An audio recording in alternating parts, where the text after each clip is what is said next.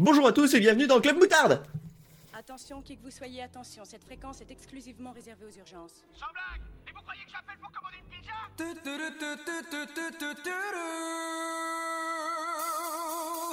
Club Moutarde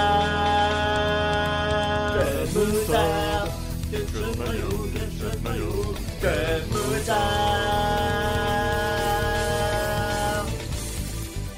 Oh yeah, the club of the mutard. El club del mutardo. Club Moutarde Wow, wow, wow, wow, wow, wow, wow. Oh my god. Bonjour,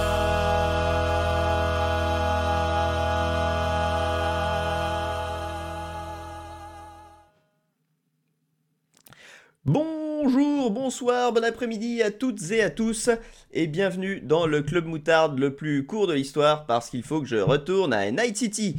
Avec moi pour euh, faire cet exercice de style, euh, j'ai euh, José. Bonjour José.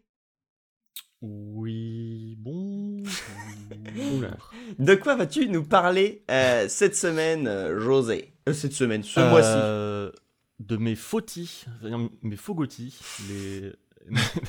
Il fait non pas mes hein. euh, secret, mé- secret médical. Secret Michael. Euh, non, euh, donc de mes jeux préférés de 2020, mais qui ne sont pas sortis en 2020. Ah, très bien. Une problématique intéressante. Ensuite, Oui. euh, Gaga est avec nous. Bonjour Oui, Gaga. bonjour. Coucou. Euh, Gaga, quel sera ton sujet musical du mois? Sujet musical triple, puisque je vais parler de trois albums qui font partie de mes coups de cœur de l'année. Parfait. Des albums qui sont sortis en 2020 du coup? Qui sont sortis en 2020, oui, pour le coup. Et qui n'ont pas déjà été évoqués dans le club moutarde? Absolument. Parfait. Sinon, c'est vrai que ça aurait fait redite. Et pour finir, euh, Cinemax, Cinemax, bonjour. Coucou. Quel Euh, moi, se- je vais parler des, des, des frottis de José. Ah, Euh, je me dis, mais, médical, on a pourquoi il dit. me coupe ah oui. C'est peut-être pour dire une connerie. Bon, Très bien. et bah Donc, du coup, quel du sera coup ton on va vrai parler sujet de, par pitié euh, de Aaron Sorkin, euh, scénariste euh, émérite Mm. américain. Bah, je dois, j'avoue que tu as le, le, bah, le nom me disait quelque chose, mais sans vraiment, euh, j'arrive à le rattacher et du coup, euh, je suis, je suis vraiment impatient que tu, que tu nous parles de lui. Sur ce, sans plus de préambule, alors n'oubliez pas, voilà, si vous voulez retrouver euh, les timecodes des différentes sections pour Oui. vous retrouver plus vite, tout est dans la description du podcast. euh, voilà, vous savez. J'ai cru que où t'allais dire n'oubliez pas pour, re- retrouver où nous écouter. Je me disais que c'était con de. sur le podcast. Vous, vous qui nous écoutez, Si vous voulez écouter ce podcast-là, Non, quand même, je, je, je suis éveillé. Euh, donc, voilà, il parle, ça va être à lui. José, parle-nous de tes jeux euh, préférés de 2020 qui ne sont pas sortis en 2020.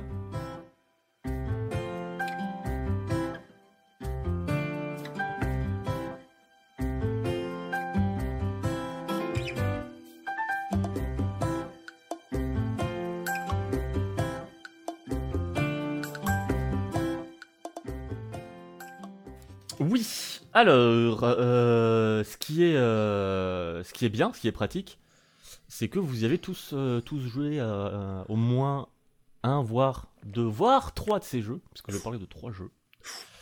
Je vais commencer par ce- celui que j'ai fait en janvier, donc au début de l'année, et c'est celui, je pense, sur lequel j'ai le moins de cho- choses à dire, même si c'est très bien. C'est A Short Hike, donc une petite randonnée que Fouane tu as fait il y a peu, Ah oui, magnifique. qui est un, un genre de mini euh, open world sur une petite île où tu joues euh, un espèce de petit pingouin, oiseau, euh, un genre d'oiseau. Oui, un pingouin, je pense que c'est un pingouin. Mais euh, c'est pas dans la glace, du coup. Mais il a- euh, et tu meurs pas de chaud, donc ça c'est pratique. Et euh, le principe c'est que tu donc tu es sur une petite île et euh, euh, il y a ta grand-mère, je crois, ou ta mère qui t'attend au phare. Et, non, euh, je crois que c'est ta tante. Ta tante. Tu vois, je l'ai fait, tante, je l'ai fait Quelqu'un de ta famille. Voilà. Oui, heureusement que tu es là. Euh, qui t'attend au phare et le but c'est juste euh, d'aller au phare euh, de l'île. Sauf que l'île est assez grande et euh, tu croises euh, plein de gens, euh, plein de petites euh, histoires, de petites activités, de petites aventures euh, sur ton chemin. Tu peux pêcher, euh, faire des petites courses, euh, etc. Jouer au, au volleyball. Oui, c'est vrai, le volleyball, Ouais. qui est très chouette. Mm. Tu peux faire partie d'un club d'escalade. Oui, le club d'escalade est excellent qui commence avec euh, pas de membres. chut chut, pas de membres. Et euh, voilà, c'est un jeu qui est vraiment tout, chill, tout reposant, tout mignon. Euh, ça se voit aussi dans, son visuel qui, a un côté un peu vieux jeu PS1, avec des textures pas très très nettes, des contours pas très très nets non plus, mais quand même jolis. Cela dit, il y a aussi un, un mode pour euh, lisser C'est un c'est peu ça, tout en fait, tu peux, si jamais tu trouves ça désagréable. euh, tu, peux tu peux comprendre en fait gérer la taille des pixels. Euh, C'est-à-dire que de Ouais, base, ils sont vraiment mais gigantesques. Et c'est vrai, j'avoue que moi, pour le faire, j'étais ver- j'étais tout près. Ben, tu vois, sur le grand écran et tout, ça faisait vraiment énorme. Donc je les ai diminués Mm. d'un cran, ce qui fait que ça gardait quand même l'aspect pixelisé, mais C'est ça, tu gardes la direction. mais tu peux c'est le mettre tout lisse et le jeu sera dans un style un peu vectoriel, je dirais. Ce, ce- ce mode, c'est un truc qui est. Ce mode, c'est un truc qui est intégré dans le jeu ou c'est un mode sans le E à la fin, un truc que Non, non, Non, c'est une option graphique. C'est un mode, euh, D'accord. c'est une option, voilà, c'est une option. Euh, voilà, moi je l'ai fait sur mon ordi portable au moment où, euh, où j'avais pété la carte mère de mon, de mon vrai ordi en, en en processeur. Du coup, voilà, j'ai pu, j'ai pu le faire là-dessus sur mon ordi portable qui a 10 ans en plus, donc vraiment euh, le truc qui, qui souffre dès que j'ouvre un bloc-notes. Et bon, c'est passé. Euh, donc vraiment, euh, vous pouvez le faire sur tout et n'importe quoi. Même toi, Gaga, tu pourras le faire sur ton ordinateur Incroyable. ou sur le. Incroyable. et euh, voilà, je sais pas si euh, Fouane, t'as d'autres choses à, à rajouter euh, Euh, vu que tu l'as. Ouais, je l'ai fait il y a ta pas longtemps. Euh, Alors, je- ce que t'as dit au début, c'est pas exact, il me semble. En gros, ta tante t'attend. euh, elle est, c'est une garde forestière et puis elle est, euh, elle est chez elle et c'est elle qui te dit de monter tout en haut parce que c'est le seul endroit où tu captes et tu attends un coup de fil. Euh, mais donc oui, euh, tu euh, vas tout en haut de, de l'île, au point culminant de l'île pour euh, avoir du réseau. Et euh, par cette aventure, tu, tu, bah, tu voilà, comme tu l'as dit, tu vas Euh, eh bah, tu vas vi- vivre plein d'aventures trop mignonnes, to choupi. Et surtout, surtout ça, dure, ça dure genre euh, une heure. Ouais, c'est une heure. Une euh, heure, une heure et demie max. Un peu comme euh, Sayonara Wild Heart. Je pense que euh, tu peux, en deux heures, tu fais le 100%, quoi. Ouais. Ouais, tu peux. Pas mal moyen de bien flâner. Ah oui, euh, par même. contre, tu, non, mais je dis, Euh, tu parce fais le que, bah, t'as 100% si vraiment tu cherches vraiment à faire les objectifs, mais c'est vrai qu'il y a un côté vraiment. euh, Ouais, moi, je crois que j'ai juste joué se ouais, une heure et demie, deux heures et. euh, euh, Ouais, c'est c'est vraiment ouais, euh, bah, une, une balade. Le jeu porte short tellement bien son, son nom, ouais, Mm. c'est. Et c'est, mais c'est, ah, c'est posé, c'est reposant. euh, je pense que il y a dans les jeux qui peuvent te reposer autant, euh, tu peux avoir du Stardew Valley qui est dans un tout autre genre, mais t'as, tout de suite une ambiance où t'es tranquille en fait. Je dirais même Ouais. que c'est un peu le, le Dark Souls des jeux reposants.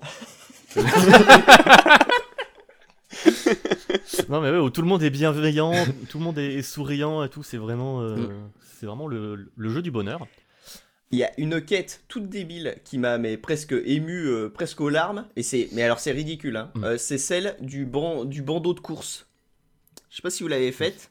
Elle est, c'est, mais c'est d'une, c'est d'une simplicité, d'une débilité, mais c'est tellement plein de bons sentiments et pas niaiseux quoi. C'est vraiment, euh, t'as l'impression que c'est du naturel et juste les gens se veulent du bien. Et, je te Ouais. jure, ça m'a, ah, j'étais, euh, j'étais subjugué par cette, euh, cette, enfin quête. En plus, il n'y a pas de gestion de quête. Hein. Les, les quêtes sont, Oui, sont vraiment euh, euh, fon- fondues, fondues, ouais, exactement. C'est organique, mais c'était, comme Red euh, Dead 2. non, c'est vraiment un, un- un jeu très très fort. ouais.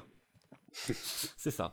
Euh, bah, faites-le, hein, ça coûte pas, pas très cher et ça tourne sur tout et ça dure pas très longtemps. Donc, et ça c'est très bien aussi. Et, euh, plus, plus un pour un, un jeu qui, qui, qui se fait en, en deux heures, c'est euh, on en a besoin. Euh, pas comme Red Dead 2. Et euh, mon prochain jeu. Personne ne comprend le lien. euh. Tout s'est bien passé. Euh, mon prochain jeu c'est A Way Out. Euh, un chemin dehors.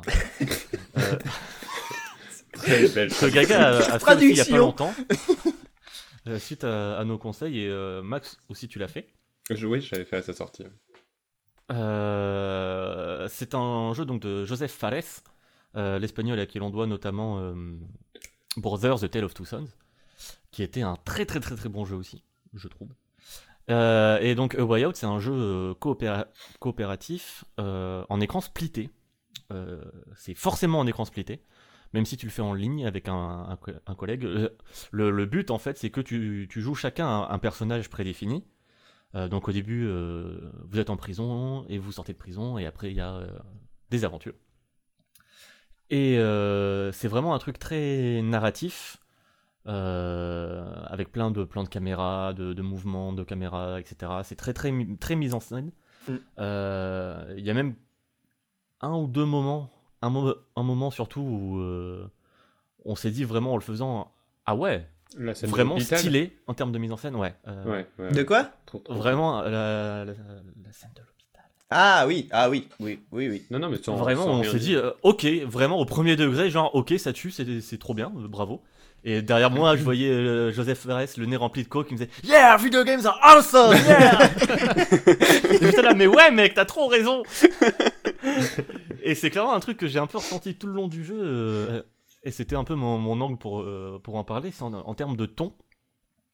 Je trouve qu'il a conscience du fait que quand on joue à deux avec, avec quelqu'un, on va pas forcément chercher un truc immersif. C'est beaucoup plus compliqué en tout cas d'être dans un délire immersif, euh, de se plonger vraiment dans ce que tu veux raconter, etc. Parce que bah euh, t'es à deux et t'as un peu envie de faire, euh, de faire les cons, de faire les andouilles. Mm. Et le jeu te le propose souvent. Euh, t'as souvent euh, euh, des fléchettes, un jeu de. J'ai peut-être faire à cheval, je sais pas quoi. Mm. Comment ça s'appelle exactement Des bandes d'arcade, etc. Et il y, a- il y a même un moment, je me rappelle, où il y avait une, une cinématique un peu importante au- juste avant euh, un grand truc final, etc. Et dans la cinématique, on voyait la bande d'arcade, et avec mon pote, quand on le faisait, on était là, la bande d'arcade, la bande d'arcade Et ça, ça marche trop bien parce que, euh, certes, le jeu te raconte une histoire et, euh, et il le fait assez bien en plus. euh, Il y a des moments qui marchent très bien. Ouais. Les, per- les personnages, on s'y attache très très vite. Euh, c'est très facile en fait de, de roleplay euh, quand on est deux. Mais en même temps, il a conscience que euh, il est parfois un peu grossier dans la, la façon dont il raconte ses trucs. Il y a parfois un peu des raccourcis, des trucs un peu gros euh, qui peuvent nous faire rire. Mais j'ai pas eu l'impression de rire aux dépens du jeu, même quand c'est le, le jeu qui fait un truc un peu ridicule. Mais de rire avec lui, avec le jeu qui est un peu mode bon allez, tu vois, Oui, on, bah, on raconte un, un truc de façon un peu premier degré, mais on sait que c'est rigolo. Un gros c'est film hollywoodien. euh, Mm. Bah, il y a, Ouais, il y a clairement. certaines euh, manières dont les personnages s'échappent de la police. Tu fais, Oui, bah, ils sont- pff, là ils sont Ou chopés. même dans la préparation de, dans la préparation de l'évasion, Ah c'est- bah, c'est une évasion Mais- mais millimétrée. C'est ça. Au début, je savais pas trop trop si c'était juste le jeu qui était ridicule ou pas. Et euh, euh, plus ça allait, plus je me disais non, si le, le jeu en a conscience quand même dans les interactions, même dans les interactions avec les personnages où ils s'envoient des vannes tout le temps, etc. Et a un moment précis qui m'a validé que, que oui, ok, le jeu en a conscience et, et il veut se marrer avec nous. C'est au moment où tu es dans un trailer park. Donc, vous savez, les, les trucs américains où il y a que des, Les caravanes. de, Enfin, les, le- les, les mobilhomes. des mobilhomes, voilà. Mm. Et euh, du coup, tu te balades, euh, tu cherches évidemment les, les trucs avec lesquels tu peux interagir. Et t'as euh, les, les espèces de balançoires à, à balancier là, c'est où tu te mets à deux. Mm. Et euh, je vois qu'on peut s'y asseoir, du coup je m'y mets. Euh, mon pote aussi s'y met. Et tu vois les deux personnages qui se regardent là, qui font euh, Qu'est-ce qu'on fout, mec? Et ça m'a fait mais tellement rire que ça m'a débloqué un truc en fait. Ça m'a débloqué la peur de rire du, du jeu. Et c'était vraiment le, le moment où le jeu me dit Allez, on rigole, tu vois, on est là pour. euh, on est là juste pour passer un bon moment, se marrer. Et ce qui est d'autant plus fort que les, la fin du jeu, le- la dernière heure, heure et demie, voire deux heures, bah on rigole plus du tout. Et ça marche. Mm. T'as un, moment de cassure. Après un moment un peu relou, un peu shoot. euh, Ah oui, pire moment. Pire moment. Mm. Euh, pire moment. Et d'un coup, t'as un truc. Et. Et on était là, on. Ok. Et ça, change complètement la façon d'approcher le jeu, même dans son ton. On sent qu'il Ouais. est frustré Et quand, quand euh, ça a fini, limite, on. Ouais, non, non. Là, non, là, on va pas le dire. Mais ceci dit, c'est ultra. Enfin, voilà, sans rien dire. C'est ultra classique. Oui. Et Oui, pourtant, oui, en plus, on- euh, tu, peux le voir vraiment, venir de très très loin. Je m'en doutais en plus, mais Ouais. juste comment c'est fait? Bah, ce qu'il y a, c'est que vu que tu coopères pendant tout le jeu avec ton, ton mate qui est avec toi, le, le... C'est Enfin, ça. c'est- c'est c'est décuplé en fait, je trouve, euh, ce qui se passe dans C'est le. ça, tu, dans tu le jeu. coopères et tu rigoles avec ton, ton co-joueur et tu rigoles avec le jeu. Et là, d'un coup, il y a tout qui tombe et, et ça marche trop bien. Et ça a fini, limite, on était un peu en bad, mais c'était trop cool. C'est- ça. Genre là, je voyais Joseph Fares derrière moi qui croisait les bras, qui fait Eh, Ouais. video games are awesome, man. Il a Et fini vraiment, sa montée. trop, trop bien. C'est ça, il est redescendu. euh, il il s'était un peu nettoyé le pif. Et, et c'était vraiment très très intéressant. Et je trouve ça vachement plus intéressant en plus en remettant en, en comparaison avec du coup euh, Brothers The Tale of Two Sons. Qui, lui, on, on jouait deux personnages et c'était fait pour que ce soit un seul joueur qui joue les deux personnages. Mm. Et qui avait une approche assez poétique, je trouvais, assez enfantine et dans l'aventure avec un grand A à la, à la Bilbo limite où même si derrière t'avais un côté très sombre aussi dans le motif de l'aventure mais il y avait un côté très je sais pas très innocent et les moments de noirceur marchaient vraiment très bien Mm. et, je trouvais qu'il avait une certaine poésie une certaine douceur dans ce qu'il faisait et dans le fait aussi que tu sois tout, seul à jouer les deux personnages et j'avais un peu peur du, euh, en voyant euh, que Way Out se jouait du coup à deux. J'avais un peu peur que ce soit juste euh, pour répondre aux, gens qui disaient Ah, mais Brother, donc joue deux personnages, on aimerait bien pouvoir jouer à deux. Alors je trouvais que ça, ça cassait un petit peu avec le, le propos du jeu. Et en fait, non, là, il a vraiment trouvé moyen de, de faire un truc qui fonctionne, qui est vrai, vraiment pensé pour être joué à deux. Même dans le ton, dans, dans le gameplay, même si le gameplay en soi, il est très simpliste. Mais c'est pour ça que quand une, fois que tu rentres dans le, dans le roleplay, ça, ça marche. Parce que si tu rentres juste pour, pour te dire, allez, qu'est-ce qu'il y a- qu'il y a comme, comme option de, de coop et de gameplay à faire, bah tu, tu risques d'un peu t'emmerder. Mm. Euh, parce que manette en main, tu fais rien de fou, quoi. Et il n'y a pas non plus grand chose qui demande vraiment de la coopération. euh, Non, non. euh, de la coopération. Mais euh, je trouve que dans ce qu'il tente de faire et dans ce qu'il fait, il le fait super bien. Il a réussi à me surprendre. Et c'est pa- pareil, assez court, 5-6 heures, je dirais, à tout casser. Ouais. Et, euh, et ça marche trop, trop, trop bien. Donc à faire en, en deux, voire trois, trois soirées avec votre moitié ou un ami ou autre. Et euh, vous- allez passer de- du très très bon moment si, si vous avez ce côté un peu playful où, où vous n'avez pas de mal à, à, roleplay et à, à flâner dans les jeux. C'est vraiment un, un jeu qui pousse à ça. Et euh, voilà, si, vous jouez comme ça, vous allez passer un très très bon moment euh, sur Et- il y a aussi un côté où c'est un, un peu un. Bon, c'est un peu péjoratif, mais du sous-Uncharted. Euh, Oui. Dans le sens jeu d'aventure. Sauf qu'en fait, le fait de le faire à deux, ben, c'est ouf que personne d'autre ne l'ait fait, en fait. Jeu Ouais, d'aventure un peu narratif, un peu action, un peu, un peu touche à tout, quoi. Et euh, en fait, à deux, bah, le plaisir est décuplé. Et je pensais pas que cette hein. formule un peu Unchartedesque fonctionnerait Le- le- autant à deux. euh. Le parallèle avec Uncharted n'est pas idiot parce qu'en plus, dans Uncharted, t'es souvent euh, accompagné avec d'autres per- Ouais. personnages où tu t'envoies des crasses, etc. Et là, bah, c'est toi en fait. Enfin, vous jouez les deux personnages qui s'envoient des, des vannes, etc. Et du coup, ouais, ça, euh, j'avais pas forcément pensé euh, à Uncharted, mais c'est vrai que surtout à la fin où ça devient du fin. sous-sous Uncharted. mais euh, oui, c'est clairement un truc très cinématographique, pareil, mais. Mm. euh, Ah bah l'hommage bien mieux que ce que je l'hommage au ouais. cinéma est constant quoi. Il y a, il y a un Ah nombre d'hommages au cinéma euh, qui, est, qui est juste hallucinant, euh, que ce soit dans les mises en scène, dans les situations, dans les trucs. bah, Joseph Fares, c'est un mec qui vient du cinéma à la C'est ce base. que j'allais dire, ouais, Donc euh, là, là il, s'est- il a vraiment mis, enfin je sais pas ce qu'il a mis à la max, mais en tout cas euh, il y allait euh, pas avec le dos de la cuillère. Et ça fait Ah, on sent qu'il s'est fait, qu'il s'est fait full kiffer. Ouais, ouais. euh, Et mais, ça- mais en même temps, ça fait plaisir parce que tu vois que c'est, c'est, enfin, ces hommages euh, dans la mise en scène et tout, ils sont, ils sont pas. euh, Ils sont Euh, sincères, ouais. Ouais, voilà, ils, enfin, Ah c'est- oui, oui, ils font plaisir, ils font Mais c'est plaisir ça. à, à voir. C'est un truc euh, euh, qu'on n'enlèvera jamais à Joseph Fares, sa sincérité dans ce qu'il fait. On sent que lui, il surkiffe tout ce qu'il fait. Tout ce qu'il fait, c'est c'est un chef-d'œuvre et il est trop trop content de, de ça, quoi. Et, et ça, c'est trop bien, juste d'avoir des jeux, des jeux qui sont peut-être un peu bancaux, ban- bancals, Banco Banco Bancal. On Tu vend la caravane. Tu- Pour la caravane. mais qui euh, mais qui pue la sincérité et, et le, le créateur qui se font plaisir quoi. Et ça, ça fait, ça fait du bien. Et j'ai hâte de jouer à son prochain jeu, du coup, euh, en coop également. Ouais, qui a l'air Ouais, de revenir ouais, ouais. à un truc beaucoup plus personnel et touchant. Ouais, c'est l'histoire d'un Euh, couple, je crois. Très intrigué aussi. Si j'ai bien c'est compris, ça. c'est l'histoire d'un couple qui Euh, doit réapprendre à communiquer. Un couple qui s'est euh, un peu perdu de vue et qui essaye de, de retrouver le, la flamme. Le, qui s'appelle d'ailleurs le jeu? Je sais plus du tout, j'en ai entendu It parler ce matin. It Takes It Two, Takes Two, ça. ouais. Ça prend deux. Merci. Notre euh, consultant anglais. Et donc mon, mon dernier frottis c'est Final Fantasy VII. Euh, L'original que j'ai dé- découvert après avoir fait le remake. Donc pour moi c'est euh, FF7 remake. Et, euh, et c'est bizarre, il y avait plein de trucs en plus. Étonnant. Mais plein de trucs en moins aussi, éton- étonnamment. Euh, et là, ça va être intéressant parce que Gaga aussi l'a découvert cette année. Ouais. Pas de détraqueur.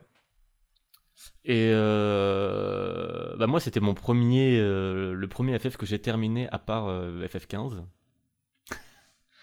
Euh, et le. Non, J'ai beaucoup de respect pour Je l'aime FF15 ici. donc- Moi aussi, je l'aime beaucoup. C'est un jeu qui pue la sincérité aussi, Oui, oui. même s'il est très très bancal. Et il est très bancal, mais il est tout à fait euh, généreux. Et, euh, et, et avant ça, j'avais joué à FF10, mais. Je suis en euh, hypertension là. Mais voilà. FF10. Et FF10, ouais, très bien, mais ça a fini par me lourder euh, par sa linéarité et euh, les combats au tour par tour. Je vous ai dit que j'aimais pas les tours par tour, dit le mec qui vient de passer 60 heures sur Yakuza 7. Et, euh, et qu'il a fini euh, FF7 et qui a kiffé aussi FF9, mais je l'ai pas fini malheureusement. Euh, et non, j'ai pas parlé d'FF8 One. Et euh, FF7 du coup que j'ai découvert euh, et euh, bah, trop bien en fait, ça, ça a mal vieilli euh, techniquement, euh, ok. Évidemment. Mais au-delà de ça, euh, ouais, c'est un peu dégueulasse. Mais euh, ça a un charme quand même. Ouais, bien. ça, lui donne un petit cachet. Ça dépend, sur, ça dépend sur quel écran tu les regardes, les, les décors quoi. Je pense que ouais, il Hmm. faut vraiment le faire sur une télé cathodique. Sur l'écran de la Euh, Switch. Mais euh... ou l'écran de la Switch, ouais, c'est vrai. Ça aussi. passe D'ailleurs, bien. ouais, bref, je vais pas rentrer dans les considérations techniques de quel portage c'est, mais euh... ça m'a, il m'a vachement surpris par euh, bah, son écriture. Hmm. Je savais que ça avait marqué beaucoup de gens euh, à l'époque, euh, mais c'était à l'époque, c'était il y a 23 ans. Donc je me, je pensais que ça allait avoir pris peut-être un peu un, petit coup de vieux dans, dans son écriture. Et en fait, euh, non, il y a des moments qui m'ont vraiment foutu des frissons, euh, qui m'ont vraiment euh, touché, qui m'ont vraiment surpris. Je m'attendais pas à ce que ça, aille dans, des, dans, dans certaines thématiques-là. Des thématiques qui, même aujourd'hui, sont très peu exploitées. Et cela dit, je me rends compte, à force de découvrir des FF, que c'est des thématiques qui reviennent un peu régulièrement en fait dans les FF, notamment les thématiques de handicap. Euh, c'est- ça m'avait surpris dans FF15, dans la façon dont c'était traité. Et ça m'a euh, aussi surpris bah, dans le 7 et aussi dans le 9. Du coup, je me dis, eh, c'est peut-être un truc commun dans la série. Et, euh, et ouais, non, enfin. euh, ouais. Enfin. je vais pas dire euh, FF7 c'est bien. tout le- Enfin. Non, mais c'est Oui, bien. il y a- il y a un petit- y a un c'est petit juste consensus très bien en fait. C'est ça, mais, juste le fait de le, le découvrir en 2020 qui marche toujours autant, c'est ça en fait qui m'a autant surpris, d'autant que je dis beaucoup autant. Et non, ça sera pas le titre de l'épisode. Autant. Euh, d'autant que bah, je suis pas trop fan de JRPG en général, euh, de sa grammaire, de, euh, des combats aléatoires, du tour par tour, de, euh, du farm, de, de- enfin du farm dans, en JRPG, c'est pas quelque chose qui me plaît vraiment. Et euh, bon là j'ai juste un, un peu grugé sur la fin euh, sur FF7, voilà, je vais pas mentir. Euh, mais Voleur, au-delà de ça, menteur. euh, Excuse-toi. mais au-delà de ça. Bah ouais, ouais, j'ai pas joué au jeu dans la façon dont il était euh, pensé, mais en même temps ça me lourdait. Donc je préfère le voir la fin et kiffer que Non, mais dire, carrément, non, carrément. Hmm. Mm, mm. Mais Bah, je je fais pareil. euh, Oui. Oui, toi en plus tu l'as fait sur Switch, donc t'avais les, les Ouais, tricheries déjà intégrées. j'avais les trucs à, à activer ou désactiver, combat aléatoire. tout moi j'ai dû ça. euh, tricher à l'ancienne, j'ai dû modifier des fichiers. oui Max, t'as dit- t'as dit. Euh, oui, non, je l'avais fait au collège euh, la première fois il y a, il y a longtemps. Donc l'année Et, euh, dernière. et je sais que vraiment, euh, vraiment, il y avait ce truc de ah mais c'est euh, une grande épopée quoi. C'est hyper dense Ouais. et en même temps il est très proche de ses personnages aussi, tout en racontant une Mm. grande histoire, une grande aventure. Et c'est vraiment plein de tons différents, mais avec ce, ce principe de base de euh, grande, grande, grande aventure. Ouais, et en fait, on le re- et là, je l'ai refait ouais. cette année, du coup, après FF7 Remake qui, voilà, ne, ne m'a pas du tout conquis. Euh, C'est un et j'ai complètement, grand et je, m'étais- je me suis dit, bon, si ça se trouve, j'étais au collège, j'étais un peu plus euh, kikou, euh, voilà, genre, peut-être que ça a mal vieilli. Et en fait, euh, bah, il y a quelques concessions à faire, mais, euh, mais c'est assez Ouais. ouf quand même, non ce- Cette idée de grande aventure, de grande épopée, et, et l'écriture de ces personnages fonctionne toujours autant, en Mm. fait. Mais ça marche justement parce que, euh, enfin, techniquement, euh, c'était limité. Du coup, quand t'as une ville, bah, t'as pas à faire euh, 8000 Mm. modèles de, de bidons, de, tu vois, t'as pas à faire un Night City Ouais. à chaque fois, quoi. Ou euh, un Midgard dans FF7 Remake. C'est, du coup, ça te permet très facilement de dire, bah voilà, euh, une carte de monde euh, va de ville en ville, euh, de continent en continent, Mm, et ouais. Ouais, ouais, ouais, ça- ça devient la façon une- dont le monde s'ouvre, etc., ça, ça marche trop bien. Ouais, je te rejoins sur la variété de tons. Il y a un truc qui m'a assez choqué en fait dans FF7. Ça va dans tous les sens en termes de Ouais. ton et même euh, visuel. Tu sens qu'ils, que c'est leur premier FF avec euh, ce système du coup de, de background fixe. Artistiquement, c'est un bordel. Il n'y a aucune cohérence. Mais, euh, Mais en même temps, c'est logique. C'est logique parce que dans un monde, bah t'as pas de cohérence artistique, tu vois. Mais Euh, euh, pour, et pour le coup, c'est pareil dans. Regarde, tu regardes un FF6, t'as pareil, enfin, ça va dans tous les sens. Ouais, mais tu vois, je trouve les, les vieux FF, enfin les vieux euh, FF4 et 6 du coup que j'ai fait il y a peu longtemps, euh, t'as quand même ce- cette patte euh, que tu retrouves euh, en- de pixel art et surtout un, un bâtiment, c'est un bâtiment. Tu vois, les Oui, bâtiments, oui, c'est un peu la, tous la les mêmes DA, partout. La DA euh, est, est- est la. DA est beaucoup plus cohérente. Alors que, que là, vu que c'est des dessins, globalement, bah, ça part vraiment dans tous les sens et Mm. ça participe encore plus, ça décuple vraiment cette sensation de voyage et de grande aventure. Mm. Parce que même si tu fais juste 30 secondes sur, le- sur la world map avec euh, un vaisseau ou quoi, bah, tu passes de, de, de lieu en lieu qui n'ont absolument rien à voir artistiquement et même musicalement aussi. Les musiques, elles sont Oh, folles. la, la BO de Toutes. FF7, elle déglingue. C'est bon là clairement euh, porte ouverte, bonjour, euh, voici un bélier. Euh, mais oui, les musiques défoncent et participent aussi à, à ce sentiment de dépaysement de lieu en lieu. Et ouais, clairement le fait qu'il y ait peu de cohérence en fait visuelle, je trouve que euh, ça joue en sa faveur en fait dans ce côté euh, grande aventure. Euh, J'ai moins ressenti ça, tu vois, dans FF9. On peut, pourtant, pareil, tu, Non, tu voyages bien, mais- tu vas de ville en ville, Mais tu ouais, voyages c'est plus cohérent. Mais enfin, dans Mais le- FF8, voilà, le hein, monde est plus le- cohérent. Le monde est plus unifié, je dirais. C'est ça artistiquement, et artistiquement FF9 il tue la gueule, putain Encore Beaucoup plus qu'un FF8, FF7, sur tu vois. d'autres continents, c'est vachement différent. FF7 il est pas forcément beau artistiquement, enfin je veux dire t'as des lieux où t'es là, t'es en mode waouh c'est chum euh, le côté...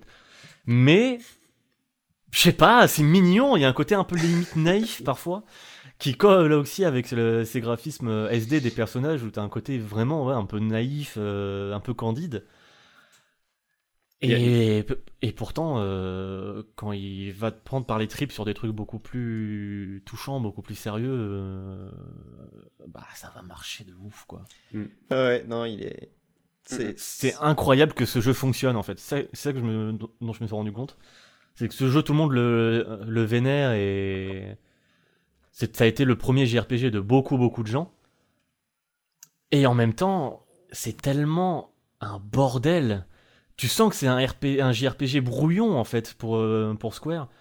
Parce que nouvelle plateforme, nouvelle technologie, ils tentaient plein de trucs.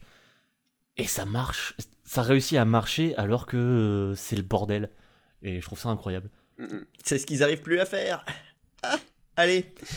Non, oui, oui. mais il y a aussi ce truc aussi dans les environnements, dans les décors qui font que euh, je trouve que c'est le parfait mélange entre euh, on a un décor qu'on qu'on voit clairement et en même temps il n'est pas assez rempli et du coup on fait travailler notre imagination.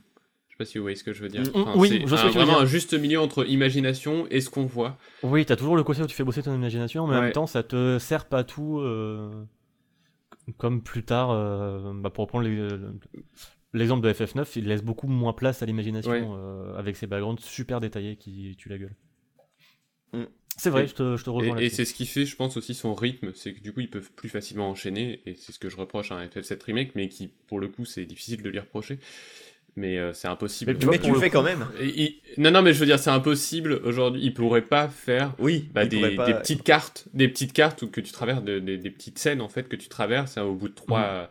Bon après il le fait mal malgré tout, mais mais euh, enfin du coup il étend un peu trop son truc pour un souci de cohérence que du coup la FF7 n'avait pas à, à chercher quoi. C'est vrai que ouais, FF7 il a un peu ce côté euh, petite carte postale euh, dédiée à un personnage, notamment au début, où tu vas dans un lieu euh, où- qui sera plus dédié à l'histoire d'un personnage, un Mm. lieu dédié à l'histoire d'un personnage, et souvent ça, ça, j'ai pas le terme français, ça, Ça frappe maison, ça, ça hit home quoi, ça, ça marche. Ouais, Enfin, voilà, ça- ça voilà, mais je dis tout le temps ça. mais- Ça tape la maison quoi.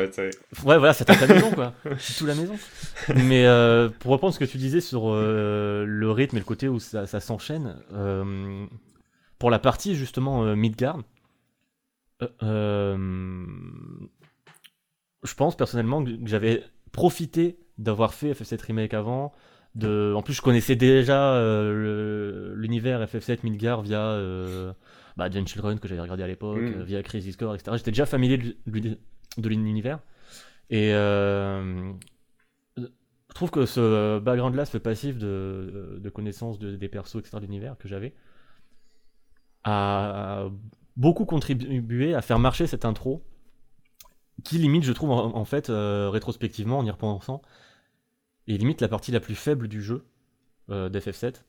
Parce que, ouais, ça va très vite, et, et en fait, les enjeux, tu, tu les as pas, tu les as pas, tu les as pas vraiment. Les persos, t'es là, euh, en fait, je te connais pas, gros. euh, Enfin, et le point de rupture, il arrive en fait très vite. Et, et- je sais pas, je trouvais qu'en fait, ça marchait pas très bien.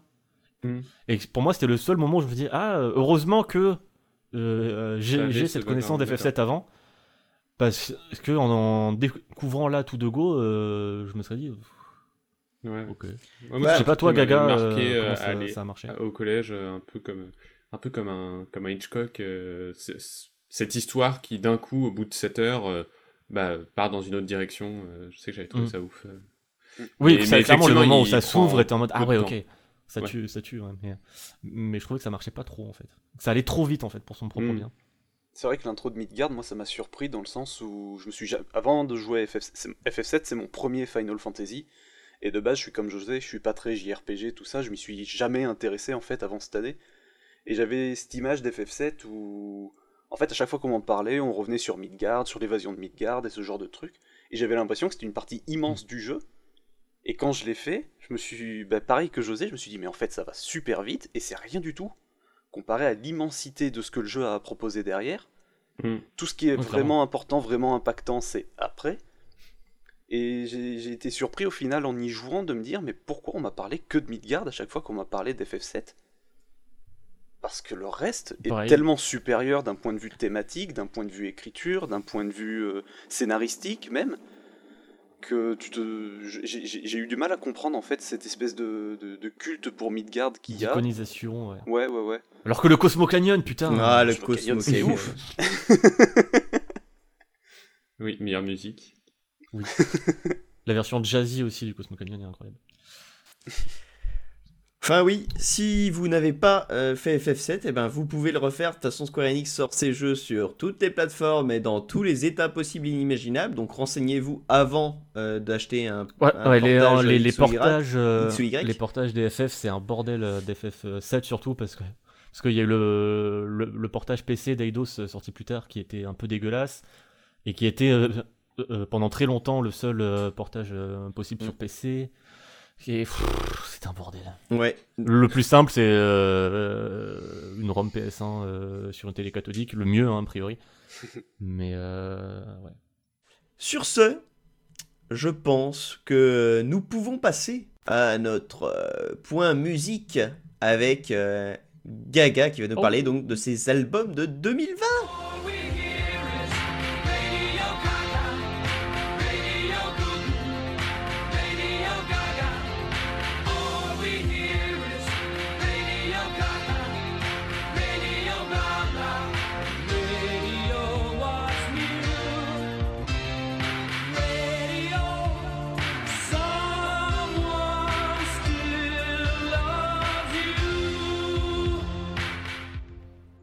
Oui, euh, du coup, c'est pas forcément les. C'est pas du tout ça le jingle en plus.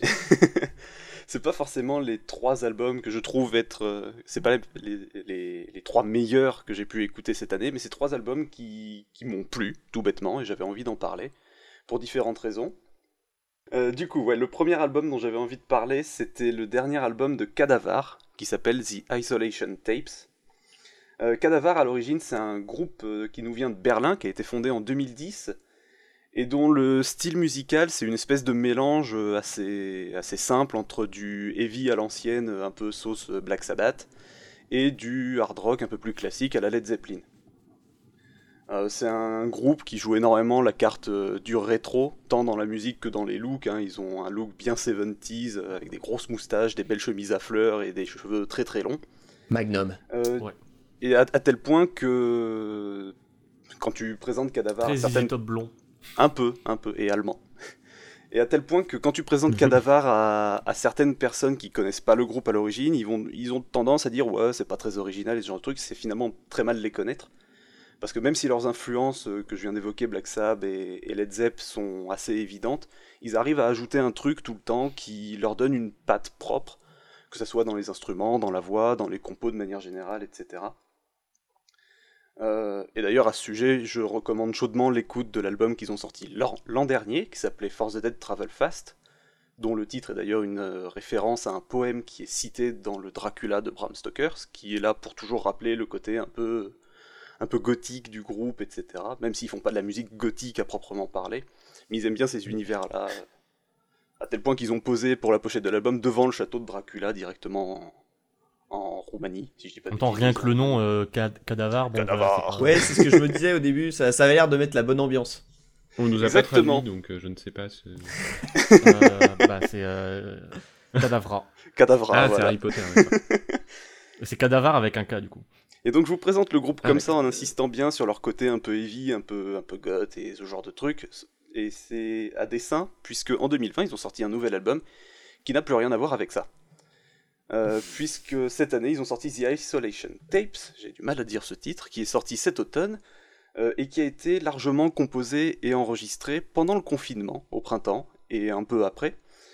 Et justement, l'album, euh, il est à l'image du, du confinement ou de l'impact que ça peut avoir sur la créativité d'un groupe, puisque Cadavar, il paraît assez transfiguré. Certains vieux fans un peu réfractaires au changement diront même défiguré, mais on en profite pour leur rappeler que l'identité musicale d'un groupe ne leur appartient pas. Et, Et toc on, et est à un Allez, moment... allez, cassez-vous, on est engagé. Prends ça, Jeff Bezos, prends ça, les vieux fans réfractaires. Et on est à un moment où finalement, ils ont un peu laissé tomber le côté euh, Black Sabbath, Led Zepp, euh, qu'ils ont toujours eu sur leurs différents albums précédents, pour aller vers quelque chose qui évoque beaucoup plus Pink Floyd, euh, dont les échos euh, faits dans l'album vont être assez évidents là encore, que ce soit dans les compositions ou dans la construction générale de l'album, avec notamment une première face euh, où il y a ce, ce côté un peu medley euh, ou grande pièce en 5 ou 6 parties, un peu comme c'était fait sur Wish You Were Here de, de Pink Floyd toujours. Ou sur Atom Heart Mother. Ou sur Atom Heart Mother. Beaucoup évidemment. trop sous-côté. que même Pink Floyd euh, nie. Ils disent non, on sait, on sait pas ce qu'on a fait. Ah, je savais On même pas qu'ils en étaient à ce point-là. Ah ouais, même eux, ils, ah, ils sont en mode je sais pas ce qu'on a fait là. Et moi je l'adore. Mais Parce qu'il est très très bon, Atom, Atom Heart Mother. Ça aussi, j'ai du mal à le prononcer, mais peu importe. Euh, du coup, un album qui change énormément, et le premier single qui avait été révélé, qui s'appelle Everything is Changing, le résume assez bien. Euh, effecti- effectivement, comme le dit le titre, tout change, y compris les artistes. Euh, Sauf la guerre. Ah, ah, ça dépend, si t'es dans MGS4, elle a changé. la guerre change Oui, dans ça. MGS4, oui. Ah oui, mais je pensais à Fallout. Oui, ouais, je sais. Oui. Vas-y, continue, Gaïa, On pardon, parce que. ou- Ah, non, Non, mais c'est c'est- en bien, plus, j'avais envie de continuer, mais non, non, je m'arrête tout de suite. Je, je, m'auto-coupe. C'est bien ces digressions, ça prouve qu'à partir de la musique, on peut parler de tout. et, ouais, qu'est-ce que je disais Je disais, oui, effectivement, le, premier single, Everything is Changing, résume assez bien le fait que, que, que Cadavar a beaucoup puisé dans le confinement pour, euh, pour faire cet album. On, on sent que.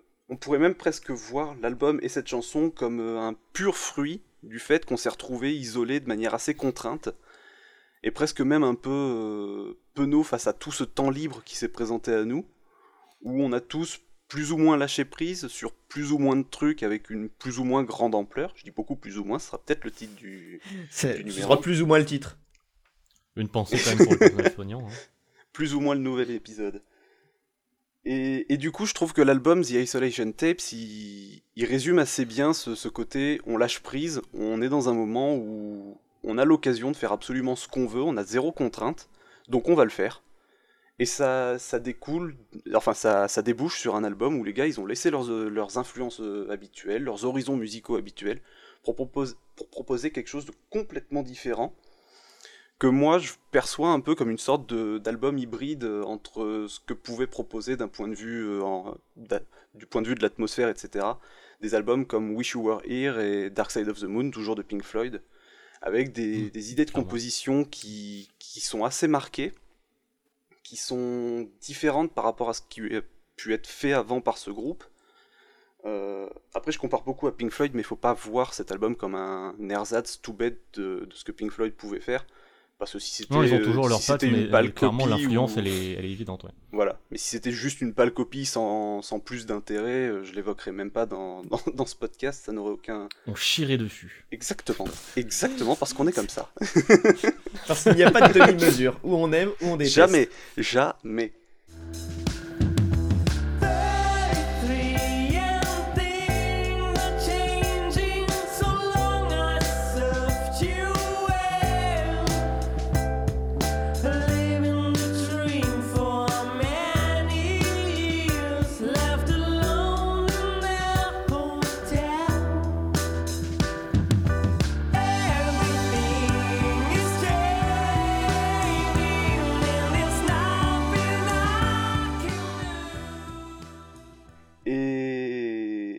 Voilà, et du coup c'est un album qui a été un coup de cœur pour moi dans le sens où j'ai énormément apprécié le fait qu'ils aient osé, qu'ils se soient dit à un moment, bon bah on a que ça à foutre en fait, et on va arrêter de faire la même chose, et puis là on va faire un album complètement différent, qui est beaucoup plus chill, beaucoup plus posé, qui, qui fait du bien en fait, et qui, ouais, que je vois vraiment comme un, pur fruit, une pure conséquence du confinement. S'il n'y avait pas eu ce confinement, je suis pas certain qu'on aurait eu cet album. Et, et je sais pas du coup si Cadavar va, va continuer sur cette lancée, va faire d'autres albums avec cette ambiance-là ou non. Je sais pas s'ils vont revenir à, à leur musique euh, initiale euh, dans les prochains disques, mais le fait est que dans le pire des cas, on aura eu cet album et que c'est une super bulle, Mhm. en fait. C'est une super bulle dans leur discographie. Et ça peut être vu comme une bonne porte d'entrée d'ailleurs pour ceux qui connaissent pas Cadavar, parce que ça leur permettra de, de rentrer dans le groupe sans se heurter tout de suite à leur musique de base. Et d'un autre côté, ça peut aussi être un, un bon gros pas très vendeur, hein, trompe-l'œil. comme ça. Là, comme ça, c'est pas super vendeur. hein. Et ça peut être un super, euh, un super gros trompe-l'œil, c'est ça le problème aussi, parce que t'écoutes The Isolation Tapes et t'écoutes ensuite leurs précédents albums et tu peux être surpris en fait de voir le, la, la- un peu comme la les gens qui ont découvert Yakuza avec Yakuza 0. Voilà, peut-être. Comme moi qui pensais que dans tous les Yakuza, c'était l'argent le système d'expérience, par exemple. Alors que- Et, et donc voilà, je vais pas, je vais pas tergiverser longtemps sur, euh, sur cet album parce qu'il que en reste encore autres, deux, euh, j'en ai deux autres dans la musette. la, la montre avance là. Moi, quand est-ce que je retourne à la City là Oh Mais du coup, ouais, la c'est retourne, elle tourne. hein. c'est vraiment un album qu'il faut, c'est vraiment un album qu'il faut écouter parce que il, bah, il est bon tout bêtement. Ouais. Et je sais qu'il a été pas mal décrié par quelques vieux fans qui, qui encore une fois, veulent pas, veulent pas de changement, mais c'est ce que tu avais évoqué, euh, Fouane, dans un numéro, je sais plus lequel, où un gars de je ne sais plus quel groupe, comme quoi je t'écoute beaucoup, disait que c'était normal pour un artiste de changer, de vouloir faire des choses différentes, d'évoluer, etc. Et ben, C'était Mike appliqué à Shinoda. la lettre. C'était ça, c'était ça. Et ben Cadavar l'a appliqué à la lettre et ça donne une très belle pépite pour cette année. Et une autre pépite. Une autre pépite, celle-ci est sortie juste avant le confinement, mais vraiment juste avant, la veille du confinement. Ce qui fait que ça a un peu chié sur la Ah, sortie de cet album. Euh, Pour, le même euh, jour que pour, l'ouverture du- de, de mon restaurant euh, thaïlandais. Ah, ça c'est. D'ailleurs, il paraît que la- le restaurant a commandé cet album, histoire de dire on va faire d'une pierre deux coups, ça sera sympa. C'est peut-être une coïncidence, je ne sais pas. Et Il était l'album, bon, moi. Oui. il était très bon, tu nous le recommandes? Oui, et il est toujours ouvert, donc c'est très. Ah, bien joué à lui. Il a survécu, ça, ça fait plaisir. Ça fait plaisir de savoir que des restaurateurs sujet, ont hein, survécu. euh. Ce n'est pas Aaron Sirkin. Peut-être que le restaurant thaïlandais s'appelle Aaron Sirkin. Oh putain. Dommage. Et donc, Euh, deuxième et album, donc l'album en question, le deuxième album, c'est Obstacle d'un groupe qui s'appelle Howard, qui est aussi un trio, mais qui cette fois-ci nous vient de France. Il est de chez nous. Et ils ont sorti donc leur album euh, la, la veille du confinement, ce qui fait que ça leur a un peu chié la, la sortie de l'album, parce que bah pas de concert pour présenter l'album, pas de release party, rien, que dalle, et c'est un peu triste. Du coup, c'est aussi pour ça que j'avais envie d'en parler, parce que bah, il faut qu'il y ait une justice quand même. Non, Et- parce que l'album est très très très très cool. et l'album est très, très bon. premier album, non? Oui, C'est leur premier album, ouais. Ils avaient sorti un, ils avaient sorti un EP de, de 4 Mhm. titres en, en 2018 qui s'appelait tout bêtement Howard 1. Et donc ils reviennent en 2020 avec un, un sais que c'est premier Howard album. 1 et pas Howard E. Parce que quand tu vas sur Bandcamp, il y a... Ah Non, c'est Howard 1. Mais en même temps, maintenant Je j'ai envie de croire que c'est Howard E. Et donc les Howard, c'est un groupe qui se présente comme faisant ce qu'ils appellent du, du fuzz rock, tout bêtement, donc du rock avec un gros effet fuzz. Euh, un effet fuzz, je saurais absolument pas vous décrire avec des mots ce que c'est. C'est un truc qui s'écoute. Bah, Donc, regardez. euh, allez euh, écouter Howard. Fuzzy Records, c'est une maison. euh, Une maison d'édition de disques, je sais pas comment on dit, une maison de disques. Ouais. Une maison de disques, C'est- un oui, label. Qui édite. euh, qui est, qui est- enfin, un label, voilà, c'était le mot que je cherchais. Un, la- un label, euh, bah, not- c'est notamment eux euh, qui font euh, Howard, non? Fuzz Records. Je suis pas sûr, tu me mets un doute. Ah non, euh, Non. The Fuzzy Grass, pardon. C'est l'autre groupe de, te- de tes potes là. Qui nous vient des Pyrénées, celui-ci. Oui, voilà. Très C'est très bien. On en parlera sans Là, doute. euh, c'est clair, là. Là, c'est clair. cette, On en- c'est ce, cette- on en parlera sans doute l'année prochaine. qui fait la musique de tes potes, tu sais. De toute façon, on sait bien que dans la musique, Non, c'est euh, c'est comme dans tout business. Hein, Fuzzy c'est magouille et euh, compagnie. Recordings, en plus. Ah ouais, putain, on est vraiment à fond. On est carré carré Attends. là sur l'info. Hein. T'as préparé Ah non, ton non, non, c'est bien Fuzzy Records, mais euh, c'est Fuzzy Records. Ok. Bon, bref. Merci, merci. On comprend, on merci comprend, beaucoup. ça. ma gueule. C'est la Ouais, fin d'année, faut nous c'était juste pour aider. Hein. Si c'est comme ça que t'aides, euh, ne viens pas à mon déménagement. hein. Non, c'est pas la peine. T'es sûr qu'il faut le ramasser le carton là? Non, parce qu'il est vide, hein, donc euh, je sais pas, je peux le remplir, mais je sais pas avec quoi. Ah non, il est plein. Ah non, attends. Donc, donc les euh, c'est un groupe qui fait euh, du fuzz rock. Pour essayer de décrire un peu tout ça, on va dire que c'est une sorte de rock euh, un peu 60s, un peu 70s, avec une guitare bien saturée et surtout des claviers. Deux claviers, un synthé principal qui va être là pour faire des harmonies, ma foi, très jolies, et en plus un petit Moog, donc c'est un tout petit clavier qui se place juste au-dessus, qui lui servira à jouer sur les basses, parce que le groupe n'a pas de bassiste, c'est le claviériste qui s'occupe de faire les basses un peu comme Raymond Zarek euh, chez les Doors. Et la comparaison avec Raymond Zarek ne s'arrête d'ailleurs pas là, puisque le claviériste de Howard apporte quelque chose, une texture, une, chaleur et, une force aux compositions de, de Howard, qui rappelle énormément ce que Manzarek pouvait faire euh, avec les Doors, qui rappelle aussi ce que Billy Preston avait pu faire sur euh, l'album Let It Be des Beatles, quand il est venu prêter main forte au groupe Ah, qui avait bien besoin d'un compagnon rigolo. Dit quelque chose cette histoire. Ah oui, les Beach Boys, ouais, je connais. Non, me, me compare pas les. Beach Boys, s'il te plaît. Ne fais pas ça. C'était juste pour le vénère, juste pour le. Juste pour. Je quitte cette émission. Comme ça, clac, clac. Le mec, dans le même épisode, il me compare les Beatles aux Beach Boys et il me dit que Die Hard c'est un film de Noël. À la prochaine incartade de ce genre, je m'en vais.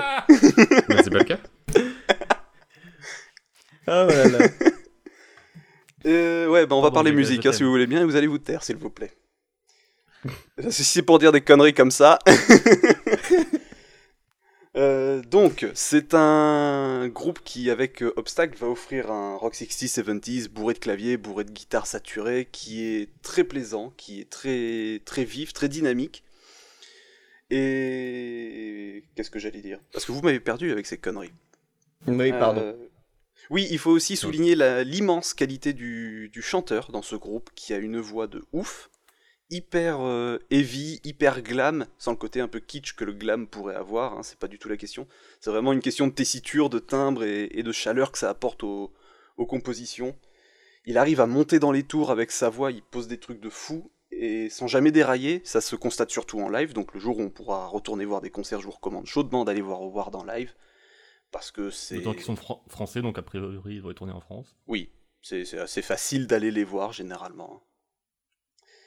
Et, le premier morceau de l'album, qui s'appelle Quick Climb, d'ailleurs, résume donc très bien euh, ce que fait le, groupe. C'est quelque chose de, qui, file dans le vif du sujet tout de suite, qui, qui fait pas de détour. C'est vraiment, on est là pour, euh, pour faire un bon gros rock à l'ancienne et ça fonctionne direct. Et en même temps, l'album, c'est pas juste ça. Tu sens dans la deuxième partie, euh, je sais pas ce qu'en a pensé José, mais tu sens dans la deuxième partie que ils essayent de proposer encore autre chose il y a ce côté un peu évolutif tout au long de l'album. De, de rock à l'ancienne et je le trouve vachement moderne en fait euh, l'album. Oui, ben justement, c'est ce que tu, tu, tu, prends un peu les devants, c'est ce que je voulais évoquer avec la deuxième partie de l'album où ils ont ces bases un peu, euh, un peu old school, etc. Mais ils vont commencer à chercher de nouveaux trucs pour dire ok, on, on a ces influences-là, on a ce style-là, mais on a envie de proposer quelque chose qui, qui évolue sans cesse et la phase B de l'album le résume bien avec des effets qui sont cherchés, avec euh, notamment l'importance du thérémine qui va être de plus en plus importante. Parce que j'ai oublié de le préciser, mais le claviériste joue aussi du thérémine en parallèle. Et il y a des effets de recherche, des, enfin des, recherches d'effets plutôt, qui emmènent l'album dans une autre dimension au fur et à mesure qu'il se déroule, et qui laisse croire que finalement le prochain disque de Howard pourrait proposer encore quelque chose d'autre, qui irait encore plus loin en termes d'horizons musicaux, et c'est pour ça que cet album est aussi très plaisant à écouter, c'est parce que entre la première piste et la dernière, il y a une vraie évolution qui se fait mm.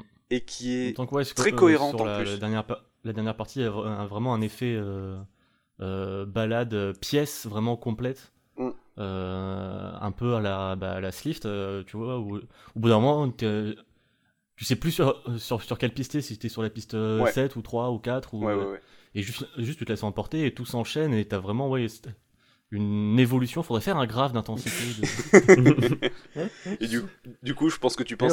Au, début, t'as as des titres qui sont vraiment pensés un peu comme des singles. Ouais.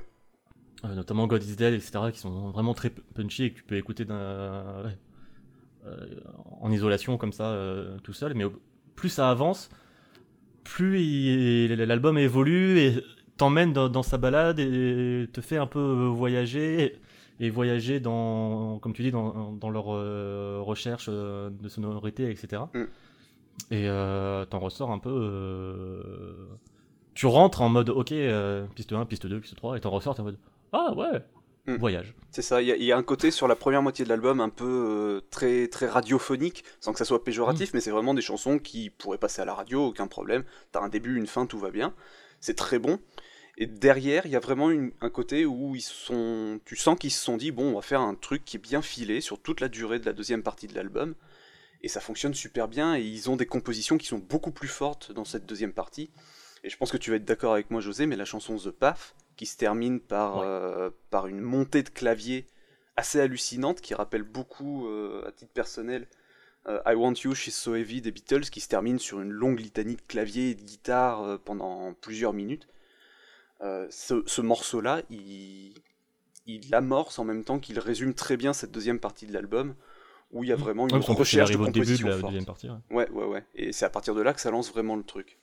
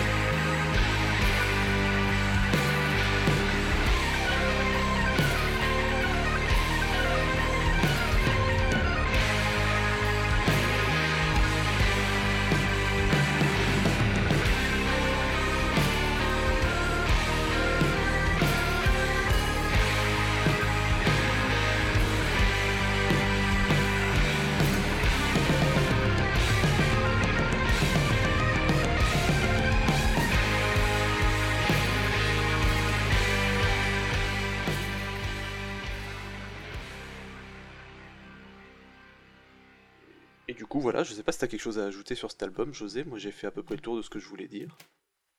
Pas spécialement, non. Pour un, premier album, euh, j'avais déjà beaucoup aimé euh, leur premier EP, du coup, que mm. conseillé. Et euh, ouais, l'album, il m'a vraiment beaucoup, beaucoup plu.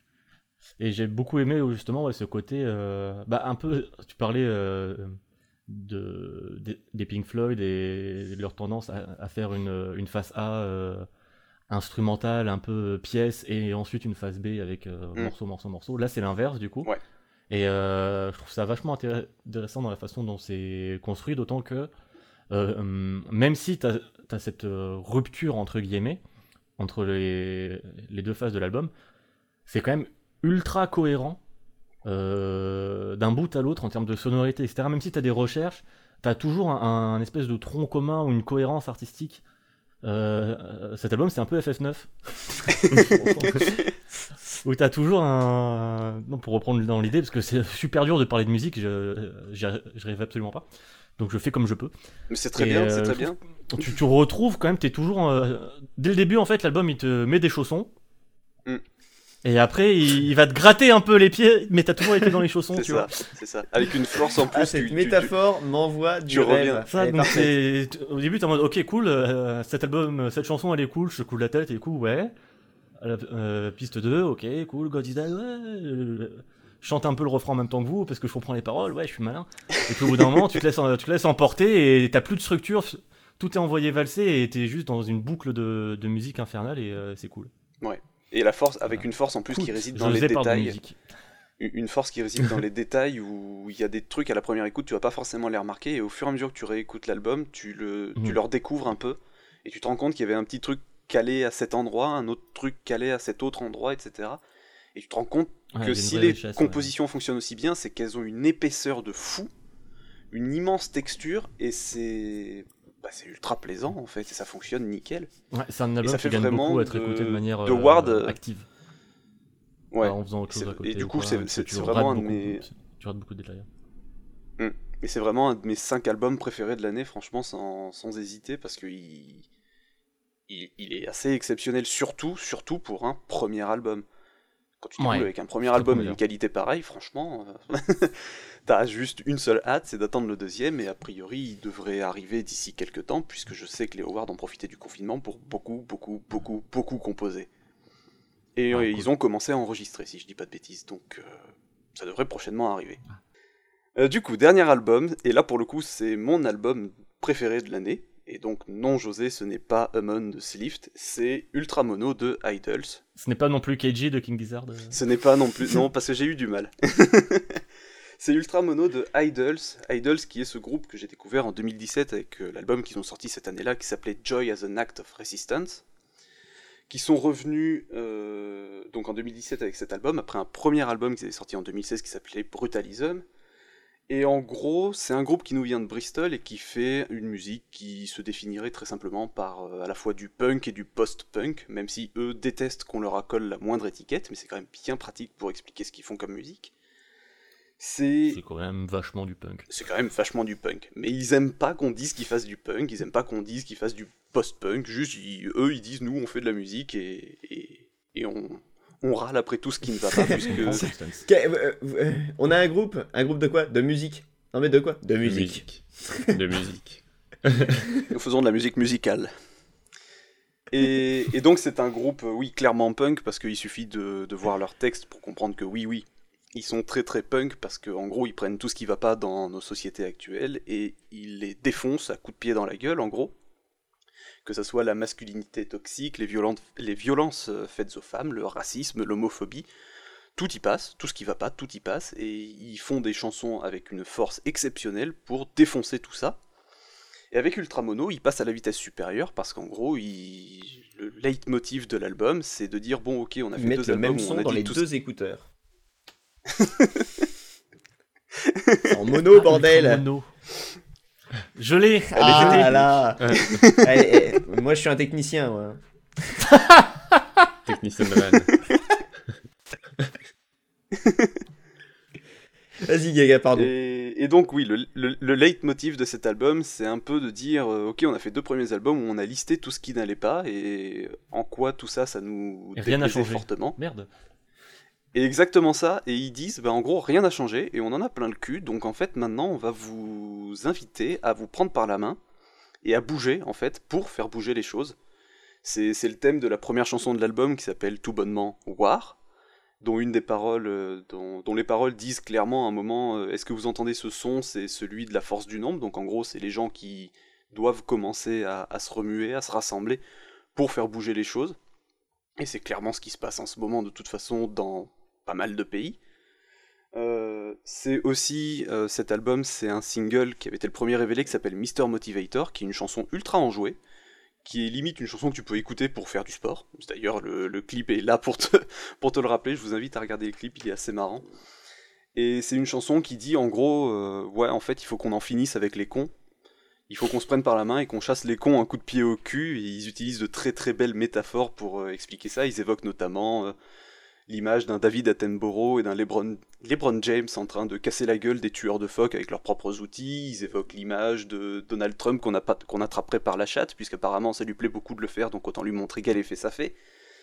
Et donc Idol, c'est ça, c'est vraiment ce côté, on est très énervé, mais on va rigoler quand même, en montrant qu'on en a plein le cul en fait de tout ce qui va pas, et c'est une musique qui, qui à la fois peut se montrer très violente, mais qui reste néanmoins très accessible, très écoutable, qui est pas du c'est pas du punk hardcore vraiment brutal etc ça reste très musical très recherché et très moderne en fait comme euh, comme façon de faire du punk et du post-punk. Et, et j'ai beaucoup de mal à parler On pas sur du NoFX quoi. Ouais non loin de là. J'ai beaucoup de mal à parler d'Idols sans abuser des superlatifs parce que c'est vraiment une de mes plus grosses claques de la fin des années 2010 ce groupe. C'est une révélation quitte à ce que ça soit un peu galvaudé comme, euh, comme expression. Et, et ce que j'aime beaucoup avec ce groupe, c'est cette façon qu'ils ont de, de dire à quel point tout va mal, où il n'y a rien qui va. Et en fait, t'écoutes leur album, mais t'es pas déprimé à la fin. T'es pas en mode, oh putain, c'est vrai que tout va mal en fait, et c'est la merde, et on sait pas comment on va faire. Parce qu'à chaque fois, leurs albums, c'est vraiment, ok, tout va mal, mais tu vas voir, tout va aller bien parce qu'il y a des solutions qui existent, parce que justement, si on est là et qu'on arrive à pointer du doigt à quel point tout va mal, tu vas t'en rendre compte, donc tu vas pouvoir faire bouger les choses à ton niveau et éventuellement entraîner d'autres gens avec toi. Et c'est vraiment ce côté très, euh, très, très punk hippie entre guillemets, où ils misent beaucoup sur, euh, ok, tout va mal, mais il nous reste des trucs, ça reste, c'est, encore la solidarité, c'est, c'est l'amour qu'on peut se porter à soi-même et aux autres, et tout ça, ça peut faire la différence. Et du coup, Idol, c'est un groupe éminemment positif, contrairement à ce qui euh, ça peut donner l'impression à la première écoute. Et ça fait beaucoup de bien en fait un groupe comme ça en fin 2010, fin des années 2010 et, début des années 2020 surtout, parce qu'on en a clairement besoin de gens qui viennent mm. te dire euh, ouais c'est la merde mais en fait on peut encore changer les choses. Et Ultra Mono pour ça, pour sa musique et pour tout le reste, c'est clairement mon album préféré de cette année sans, vouloir faire le gros fanboy, euh, c'est vraiment une, tuerie cet album. Il y, a, des pistes de ouf dessus, il y a, il Mr. Motivator et War que j'ai évoqué, il y a Model Village qui est, exceptionnel, et en même temps il y a des pistes qui sont... Il y a une certaine variété dans l'album avec euh, donc ces pistes très emportées, très très très emportées pardon, très énervées, très très envolées. Il y a des trucs beaucoup plus posés, notamment Grounds et et euh, Hymn, qui est une chanson qui prône tout bêtement la, vie simple, la normalité des, des gens comme ceux qu'on croise dans la rue, qui, comme nos parents, qui, qui essayent de faire au mieux tous les jours. Et ça fait du bien aussi de juste parler des gens comme ça qui, bah, qui font que le monde est ce qu'il est euh, au-delà de tous ses travers. et, tu vois, c'est pour ça que c'est pas un groupe punk. Le punk, c'est censé être nos futurs. Donc euh, là, as, si t'as un futur, c'est que c'est pas punk, c'est tout. Et voilà, c'est pour ça qu'ils veulent pas qu'on dise. C'est QFD, ils peuvent pas être catégorisés, ils ont gagné. Vaincu par KO. Sauf que No Future à l'origine, je vais faire euh, le monsieur. Oh là là, là, je vais, faire, je vais me faire, je vais me faire contre-attaquer. Vas-y, vas-y. No Future à l'origine, ça ne voulait pas dire qu'il n'existait pas de futur tout court. C'était une, c'était dans la chanson des Sex Pistols, je sais plus laquelle, dans God Save the Queen, je crois. Et le No Future s'adressait tout simplement à la monarchie pour dire qu'il n'y avait aucune, aucun futur pour euh, la monarchie anglaise. Et pour toute ah, autre forme de, de, dictature. Bah oui, ils sont un peu trompés. Elisabeth, elle est encore là. Hein. Elle nous enterrera tous Elle n'est pas prête de bouger, Elisabeth. Mais elle est déjà morte, elle a été remplacée par un reptile. je me disais, mais qu'est-ce qu'il dit? Au début, j'avais vraiment Oui. été Oui, circonspect. Et Elle a un corgi qui est mort d'ailleurs il y a pas longtemps, en fait, c'est elle qui l'a bouffé, hein, faut pas chercher plus loin. C'est pour ça qu'elle dure aussi longtemps. Je savais pas. Donc voilà, j'ai. Merci Max pour cette petite pastille. Et donc voilà, pour Idol, j'ai l'impression de m'être un peu éparpillé en, en en parlant, mais c'est un groupe que j'aime tellement que j'ai beaucoup de mal à en parler. Sans, Mais, si sans tu en juste parles dire avec c'est génial. passion, et c'est ça qui est beau. Sans juste dire que c'est La génial fait. passion de la musique. T'es un peu le Joseph Fares des Idols. Oui, Et Julien Idol, Chiez, c'est des- awesome. D'ailleurs, essuie-toi essuie le dessous du nez, là, parce Oh que putain, se j'en ai encore partout, pardon. Music is awesome, man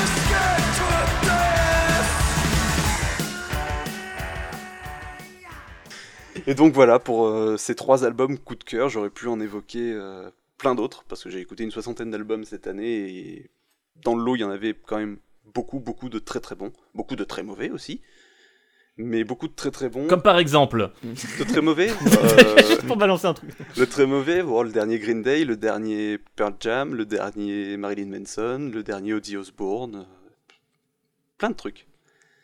Eh, Et en très très bon, Faut pas le mettre au défi, ces les trois-là, il y a ceux que j'ai évoqués. Ça balance. hein. le nombre de nos cibles Donc voilà. augmente. bah merci on est un beaucoup, podcast Gaga. engagé où on ne l'est pas. Merci pour ces coups de cœur. Non, bah, comme d'habitude, tu arrives très bien à, à- à- à donner envie d'écouter ces albums. Je t'en remercie. Tu m'envoies ravi. Ah, moi non, parce que je les ai déjà écoutés, du coup ça marche pas. Oui, mais t'as pas envie Bah, de les merci. réécouter. T'as pas envie de les réécouter Euh, si, Howard, si. Et euh, le cadavre aussi. Eh bien, Le Sur Idols aussi, ça. fais-moi plaisir. c'est- pas, un succès du coup. Non, non on Non, gardera parce pas que cette écouté hier. euh, J'ai réécouté hier le Idols, donc je laisse reposer. Ah, bon. Ah, C'est bon, sûr. ça me va. Euh, eh bien, c'est là-dessus qu'on va pouvoir passer euh, finalement Se quitter. Bonne soirée à tous. à un, un sujet euh, qui n'est pas euh, le top 3 de mes jeux ou de mes albums, mais bien un sujet sur Aaron Sirkin de Cinemax. Cinemax, à toi.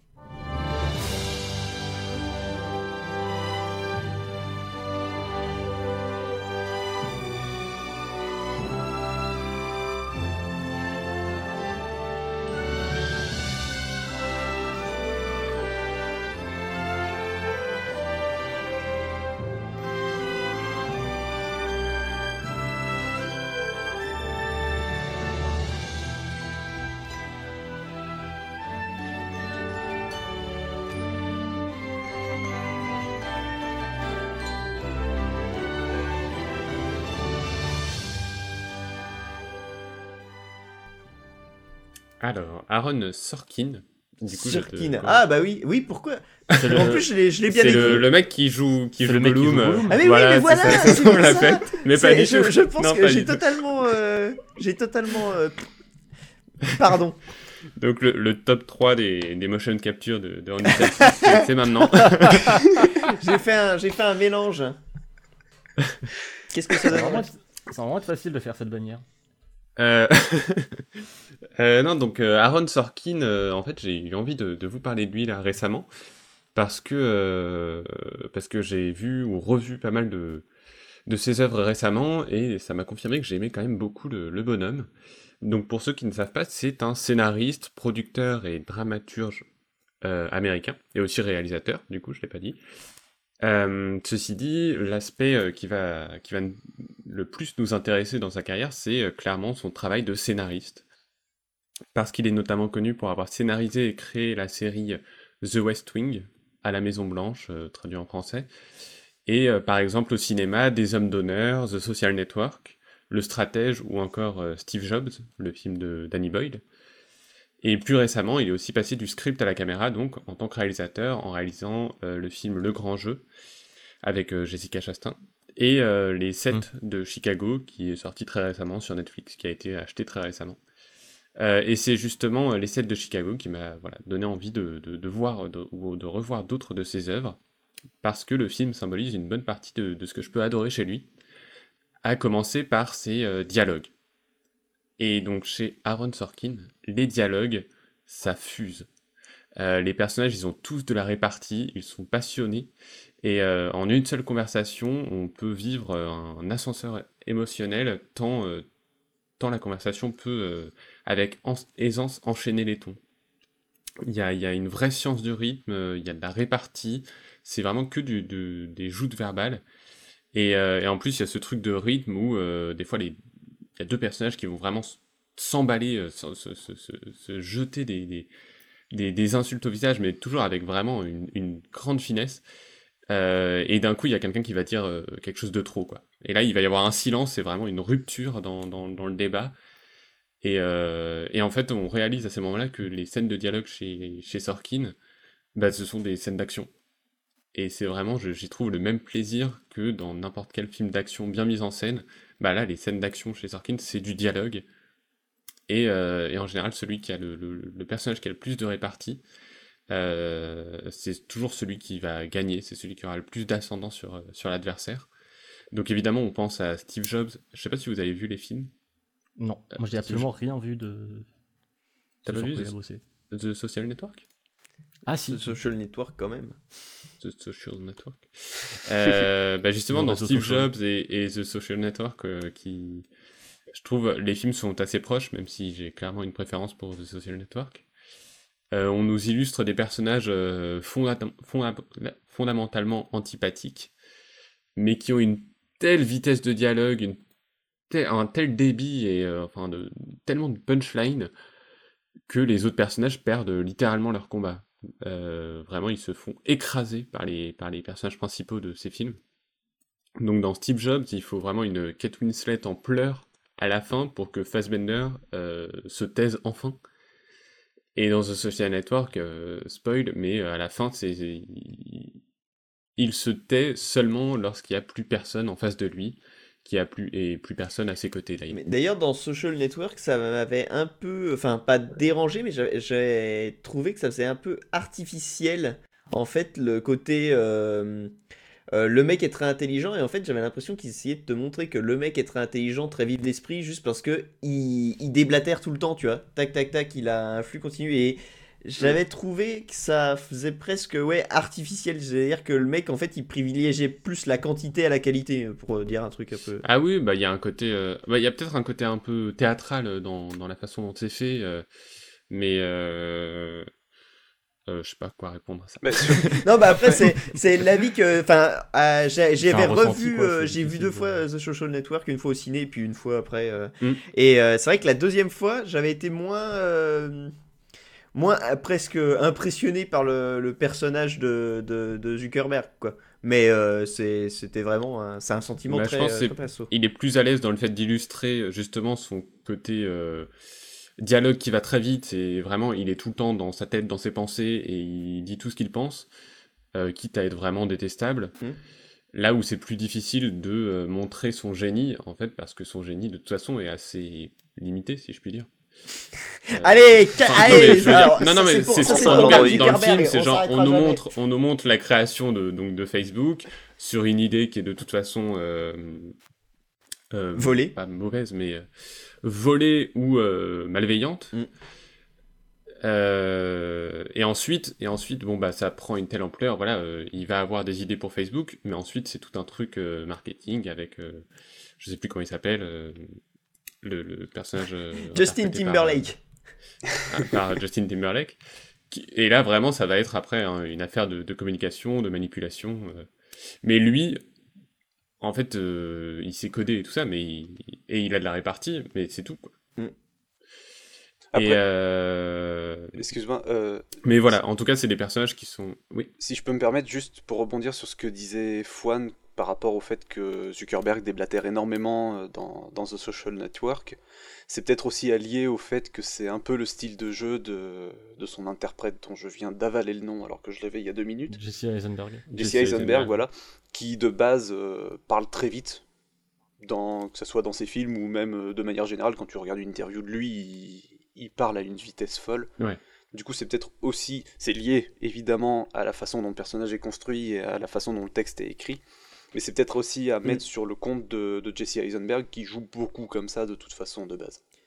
Oui, bah je pense, enfin, je pense je crois que pour le coup, ils se sont bien trouvés. Il y a, euh, Oui, vu que je pense que c'était la Oui, oui. volonté aussi de, de- du, bah, du réel et du scénariste. Et euh, pour le Mais coup, alors je crois que bien- oui, c'est genre un, un combo de trois choses dans ce film, puisque donc il y a Jesse Eisenberg qui de base parle très vite, il y a Sorkin qui écrit des dialogues qui vont extrêmement vite, et il y a David Fincher, à- je crois, à qui on, je sais pas si c'est fondé ou pas, mais je crois qu'on lui a demandé de faire un film qui ne dépassait pas les deux heures et demie. Et qu'en gros, le vite script, et que le script dépassait de toute façon euh, ce, ce temps-là, du coup, il a dit aux acteurs, parlez vite. Et, euh, et je crois que c'est pour ça que le, le rythme du film, vraiment, ça va excessivement vite. Mais c'est- vrai que tout le monde parle refusé- en fait, dans ce film. Ils En ont fois refusé de 1.5. couper, de couper des scènes, ils ont fait non, juste vous allez le faire vite. Jouez vite, joue plus vite. C'est vrai que j'avais pas percuté. Euh, mais du tout coup, oui, je vous- vite, ouais. Mais je vous disais que, que donc les dialogues, c'est souvent, ça donne souvent l'ascendant. Euh, mais jusqu'à son dernier film, en fait. Euh, donc dans les 7 de Chicago, c'est complètement l'inverse. Puisque tous les accusés du film, donc je sais pas si vous voyez ce que c'est le, le film, c'est sur les révoltes de Chicago en 68, Ouais.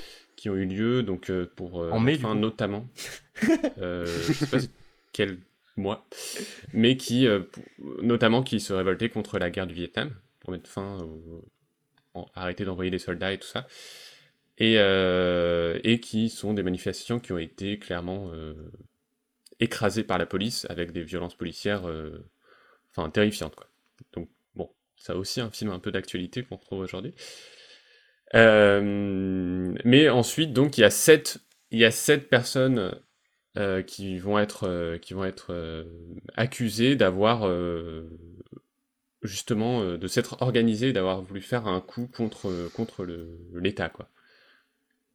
Et donc c'est le procès de ces sept personnages qui en fait ne se côtoyaient pas, ne se connaissaient pas vraiment, et en fait étaient dans la manifestation, mais sans vraiment... euh, Enfin, c'était pas un- une organisation, quoi. Et, euh, et dans le film, tous les accusés, c'est vraiment... Alors un film ultra jouissif pour ça, ils ont de la répartie aussi, ils ont... euh, et, et grâce à ça, ils ont vraiment la sympathie du, spectateur. Mais leur répartie, leur dialogue, c'est leur seule arme face à un engrenage qui se referme sur eux. Et le film nous illustre ces personnages qui parlent, qui parlent, qui parlent tout le temps pour se défendre, sauf qu'en face, ils ont euh, des policiers qui sont armés de matraques et un juge qui n'écoute rien, de toute façon, qui est co- complètement biaisé, qui est vraiment fou dans le film, et euh, le film est ultra frustrant là-dessus. Parce qu'on a donc euh, ces personnages qui, qui, qui sont plus forts, qui sont plus malins, qui sont vraiment qui ont plus de répartie, qui ont plus de sympathie, et face à, euh, à des personnages qui sont sourds. Et, euh, et là-dessus, je trouve le film, voilà, c'est une bonne réponse par rapport à un, social network ou à un Steve Jobs. Euh, je trouve ça intéressant de comparer les deux. Euh, et enfin, donc les dialogues de Sorkin, c'est pas forcément non plus que des histoires d'ascendant ou de, de, confrontation. Il y a énormément, évidemment, de situations où, où les protagon- protagonistes sont sur le même pied d'égalité. Et donc, c'est ce qu'on voit tout le temps dans la série The West Wing, où l'on suit un président américain et son équipe euh, donc la Maison Blanche.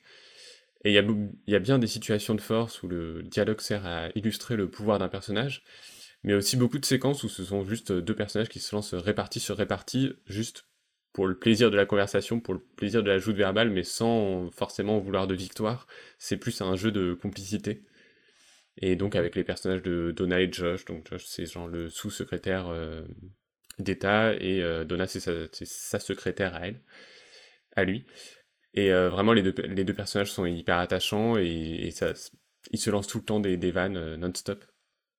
Et donc quelle que soit la situation, quel que soit le dialogue, bah ouais, la dialogue, le dialogue c'est la solution pour Sorkin, c'est comme ça qu'il va faire des scènes d'action, c'est comme ça qu'il va faire des, des, bah, qui va faire son engagement, qui va écrire un film, quoi. Et, et je trouve ça fascinant. Donc, vous, n'avez vu enfin, je sais pas, du coup, Gaga, je sais qu'il a vu les 7 de Chicago, Ouais. puisque, puisque tu as rédigé un très bon article sur le film.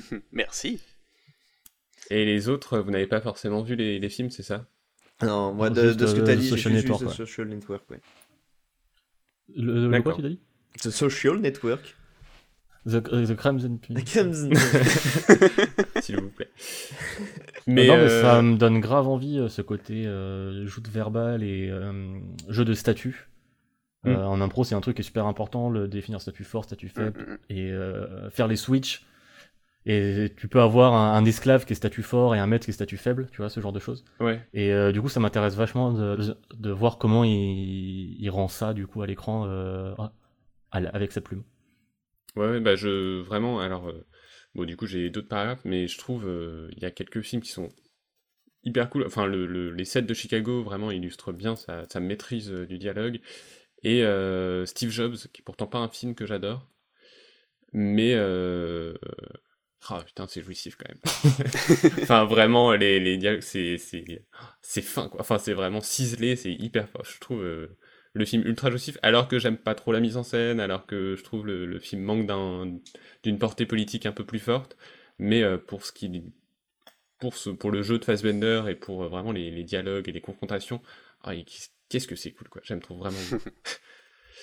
et euh, mais du coup The West Wing, donc c'est la série qui l'a fait un peu, enfin c'est pas forcément la série qui l'a fait connaître, mais en tout cas c'est là où où il est devenu très connu puisque la série a eu beaucoup de succès. C'est pas ce qu'il a fait connaître, mais C'est pas ce qu'il a fait non, connu. parce qu'il a, il a déjà travaillé, il a déjà beaucoup travaillé en fait avant et il a beaucoup travaillé sur les scénarios de, de quelques films. Et euh, mais The West Wing, c'est là où il a écrit quatre, euh, enfin il a écrit quatre saisons, ouais, entièrement. Et c'est lui qui a écrit la majorité des épisodes, quoi. Et, euh, et c'est cette série qui a démocratisé un peu le walk and talk. Donc ce truc un peu facile où euh, un personnage euh, doit se rendre dans un autre bureau et un autre le rejoint et en fait on va suivre la conversation qui se déroule sur le trajet. Et du coup c'est toujours en mouvement et c'est toujours très rythmé et ça accompagne... euh, Bon, alors c'est marrant parce que c'est aussi ce que fait George Lucas sur la prélogie, mais c'est pas du tout rythmé. Non, mais justement, c'est évidemment qu'on y pense, mais c'est la mort du rythme, alors que là, c'est vraiment pour montrer que bah, dans les bureaux de la Maison Blanche, ça, bah, ça n'arrête jamais, quoi. Les Mm. personnages euh, parlent tout le temps et sans, sans jamais se poser, parce qu'il faut tout le temps être en mouvement, il faut tout le temps qu'il se passe quelque chose. Ça fourmille. Ça fourmille. Et ça montre l'agitation, le stress qui entoure les personnages. Et je trouve vraiment, c'est euh, voilà, visuellement en plus, c'est cool à voir des dialogues aussi aussi aussi vivants quoi. Mm. Mais euh, aborder The West Wing, c'est aussi aborder un autre point euh, important vis-à-vis du, du créateur, euh, bah, c'est qu'il est plutôt engagé. Donc ça peut paraître évident lorsqu'on crée une série sur un président américain et son staff, mais euh, dès les premiers épisodes de la série... C'est pas politique. euh, C'est pas politique. voilà, Ubisoft aurait fait un jeu comme ça, ils auraient dit non, mais c'est pas politique. mais euh, dès les premiers épisodes, la série va s'attaquer quand même aux catholiques radicaux, remettre en question la Torah, faire l'éloge d'un système de sécurité sociale et vouloir faire tomber l'amendement sur le droit du port d'armes. Et tout ça vraiment dans les cinq premiers épisodes sur une série enfin qui se déroule euh, aux États-Unis en 99. J'avoue que j'étais un peu bluffé. euh, Il y a peut-être des euh, gens à qui ça a pas trop plu, ça. Hein? Il y a peut-être Comme- des gens à qui ça a pas trop plu, cette série, non? Bah, c'est ce que je me dis. Et pourtant, et pourtant la série est très didactique. C'est-à-dire j'ai vraiment des fois l'impression de regarder un peu un cours d'école où genre, ils Mhm. vont m'expliquer la politique américaine et, et, évidemment euh, exposer un peu plus que ne le feraient vraiment des, des, personnes réelles. Mais, euh, mais évidemment, il y a des choses où je me suis dit, c'est ouf qu'elle ait eu un tel succès parce que euh, bah, euh, elle y va, quoi. elle est engagée, quoi. Et surtout que regarder The West Wing en 2020, bah, ça peut être un peu déprimant, justement parce qu'on est devenu un peu cynique vis-à-vis de la politique. Donc, euh, quand on a vu passer euh, des, Sarkozy en France ou des Trump aux États-Unis, on a du mal à croire qu'un président puisse juste être quelqu'un de bien. Et pourtant, euh, c'est le postulat de base de la série. C'est- énoncé dans le début de la saison 2, c'est genre, et si, en gros, on dit le, président pourquoi on a voulu le faire élire? Ces gens, on s'est dit, Eh, et si le président des États-Unis c'était quelqu'un de bien? Et Quelle utopie non mais c'est ça, et c'est, c'est, il y a un truc un peu naïf à regarder la série aujourd'hui, Et en même temps, euh, bah voilà, c'est du fantasme. Et dans, et dans ce fantasme, pourtant, la série n'échappe pas régulièrement à, à ces séquences euh, America euh, fuck yeah. Très patriotiques. euh, America is awesome, man! ouais, mais c'est ça. mais, mais en même temps, euh, un, un sentiment auquel le spectateur a envie de se joindre, puisque bah si c'était ça les États-Unis, enfin si Ouais. c'était ça les dirigeants des États-Unis, bah ouais, on serait tous en mode ah oui, America fuck yeah, tu vois. et euh, et donc c'est un Euh, curieux Alors, mélange. ça serait plus ça. plus, euh, c'est la solution la plus simple, euh, c'est d'être de droite. C'est vrai. Et là, du coup, America fuck yeah. Mm. Mais du coup, la série, voilà, c'est un curieux mélange entre la difficulté de, gouverner, de prendre de lourdes décisions, de savoir euh, faire des choix radicaux. Et, euh, et en ce sens, la série, je pense, elle est assez réaliste.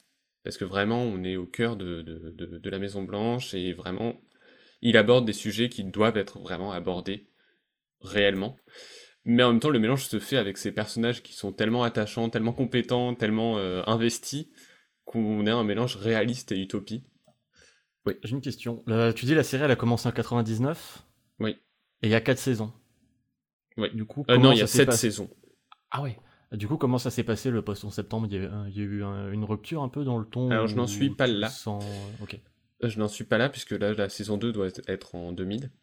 Mais, mais j'ai hâte, entre gros guillemets. Euh, sachant que je sais qu'il y a eu un épisode spécial qui avait été tourné en une journée, au lendemain de, de- du 11 septembre, justement pour éviter les raccourcis. Hmm. En gros, c'est dans cet épisode, et qui est un complètement hors série, hein, euh, qui est un épisode qui a été fait justement pour ça, qui ne s'intègre pas au reste de la saison.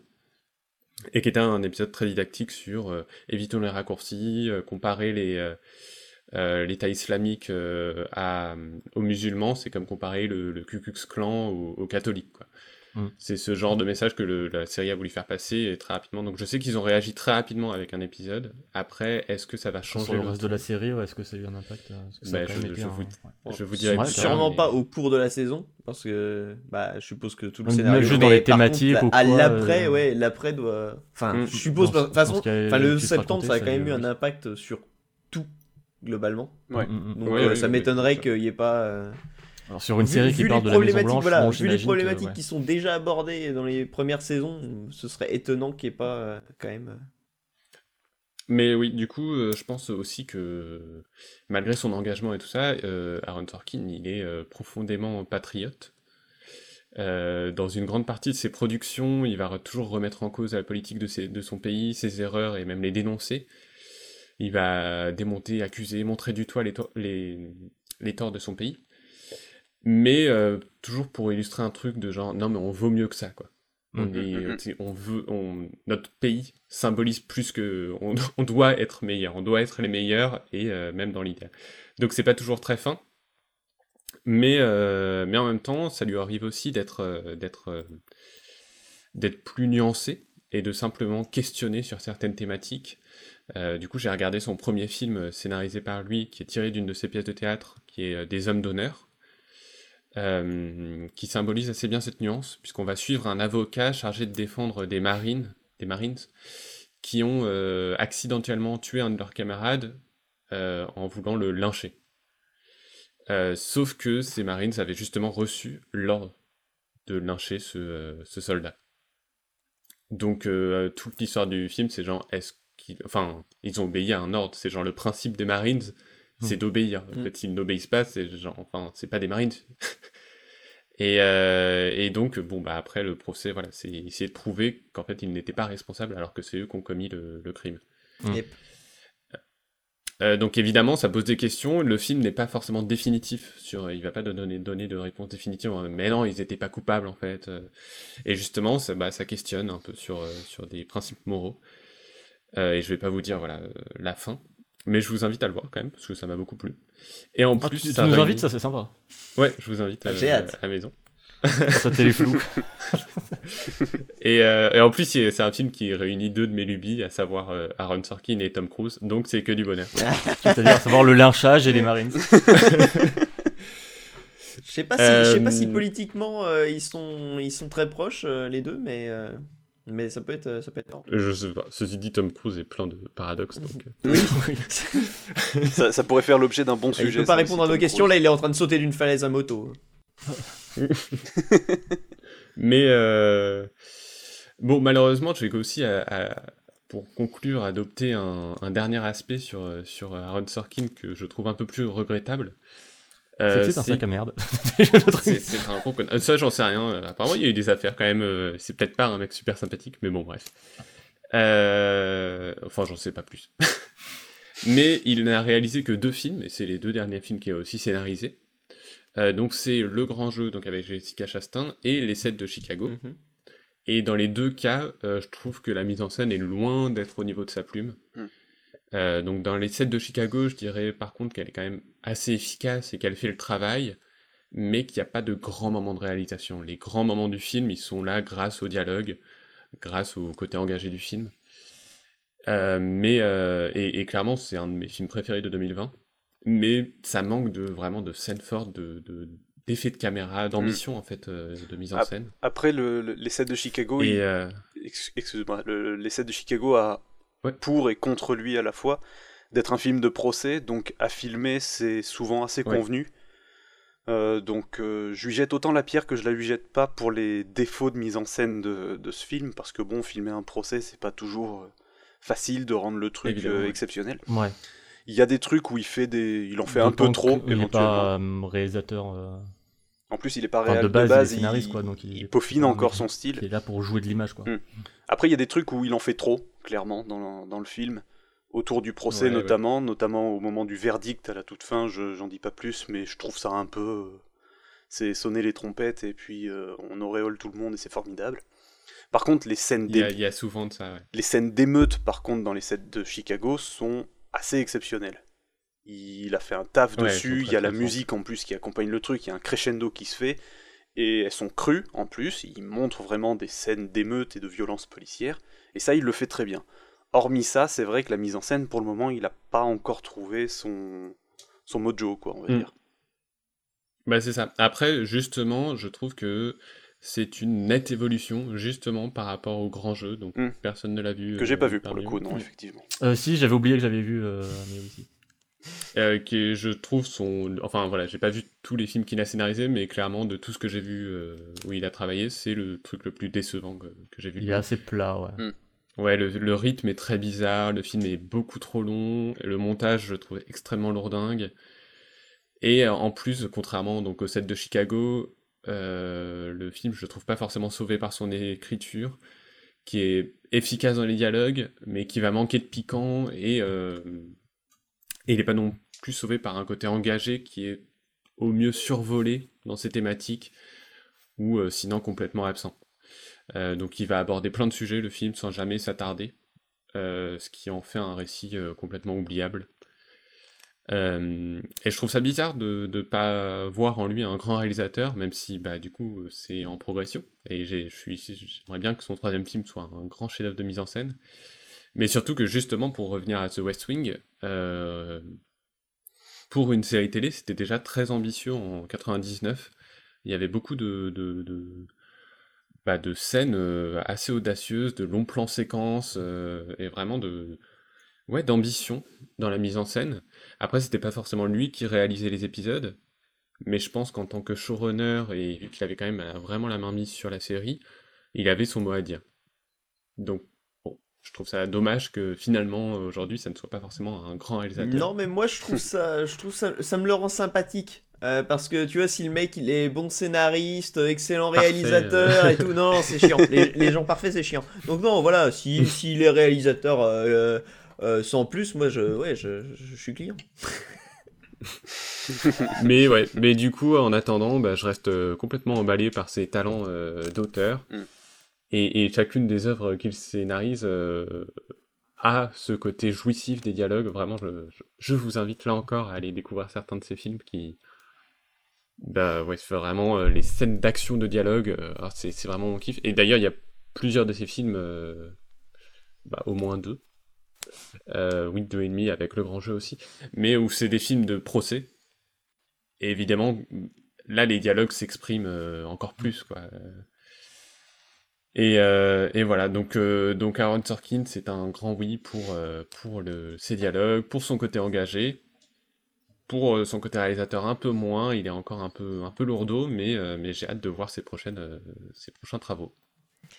Pas confondre avec Voilà. Paul Lourdeau, qui est un Pokémon, je crois. Un saut lourdeau. Euh, merci euh, Cinemax, heureusement que je suis là pour corriger les gens sur Pokémon. Euh, c'est ça, c'est ma valeur ajoutée à ce podcast. Moi, ma valeur ajoutée, c'est d'être approximatif. Euh, bah merci, merci Max pour, euh, pour ça, ça donne, ça donne bien envie. Surtout, ouais, ouais la série me, me, me tente bien. Mm. Oui, et ça n'a pas vieilli, j'en profite aussi. Euh, parce que je m'étais dit, ouais, bon, euh, enfin, dès qu'on voit les, les images promotionnelles de la série, on voit le président dans, la, dans, dans le bureau ovale, entouré de, ses, ses, ses- de son staff. Alors on se dit, oh, il y a un côté un peu cheap. Et le générique de la série est ultra cheap. C'est très 90s. Et euh, non, et en fait, dès le premier épisode, il y a un tel rythme, il y a, je sais pas, il y a des les personnages sont tout de suite très bien écrits et, et en fait, bah non, enfin, ou- on finit par accepter ce postulat un peu un peu naïf, qui semble un peu naïf en tout cas. Il n'y a pas de vanne Et- sur des cigares, quoi, par exemple? Euh, non, pas que je sache, pas que je me souvienne. Sur ce, eh ben, on continuera parce qu'il n'y a pas de vanne sur les cigares. Euh, et on va pouvoir passer au quiz que j'ai donc préparé. Mais avant cela, euh, moi aussi j'ai envie de parler d'un truc, mais alors je vais faire très court. Le tome 2 de Il faut flinguer Ramirez est sorti depuis un petit moment maintenant. C'est une BD Hum, euh, qui est magnifique, drôle, euh, et puis euh, Ouais, prenante dans son, dans, dans son déroulement. Je vous le conseille. Euh, Ça a l'air chouette. Moi, je- juste, juste aussi, j'ai deux petits sujets là. non, non, non, non, tu vas pas nous la faire à l'envers. Non, non, juste- Non, non, non, non, non, non. attends, c'est moi qui fais un hors sujet là-haut. Non, non. Ubisoft et le game design non, non. et Cyberpunk. Euh, je- Et les conditions on est d'accord que euh, la critique euh, objective n'a pas de sens. Oui, Oui. On est d'accord que toute œuvre est politique? oui. Ouais. Voilà, c'est voilà, c'est tout. Ok. Ben merci. Ah oui, c'était ok. Alors ça va, c'est des sujets Bon. que j'accepte, des sujets extra que j'accepte. sujets. Et donc, on va pouvoir passer au quiz euh, que vous attendez tous.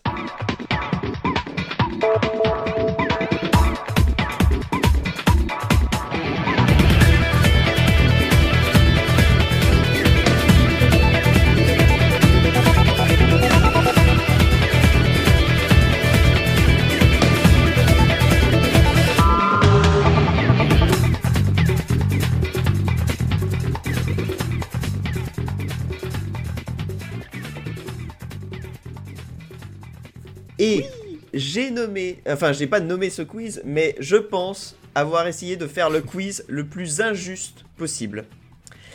Ah, vous êtes chiant. Euh, donc, euh, j'ai repris un peu le concept de Gaga euh, dans le sens où il y a 15 questions. On va faire euh, tour par Oui. tour. Vous aurez chaque, euh, chacun 5 Oh non, j'aime pas le tour par tour.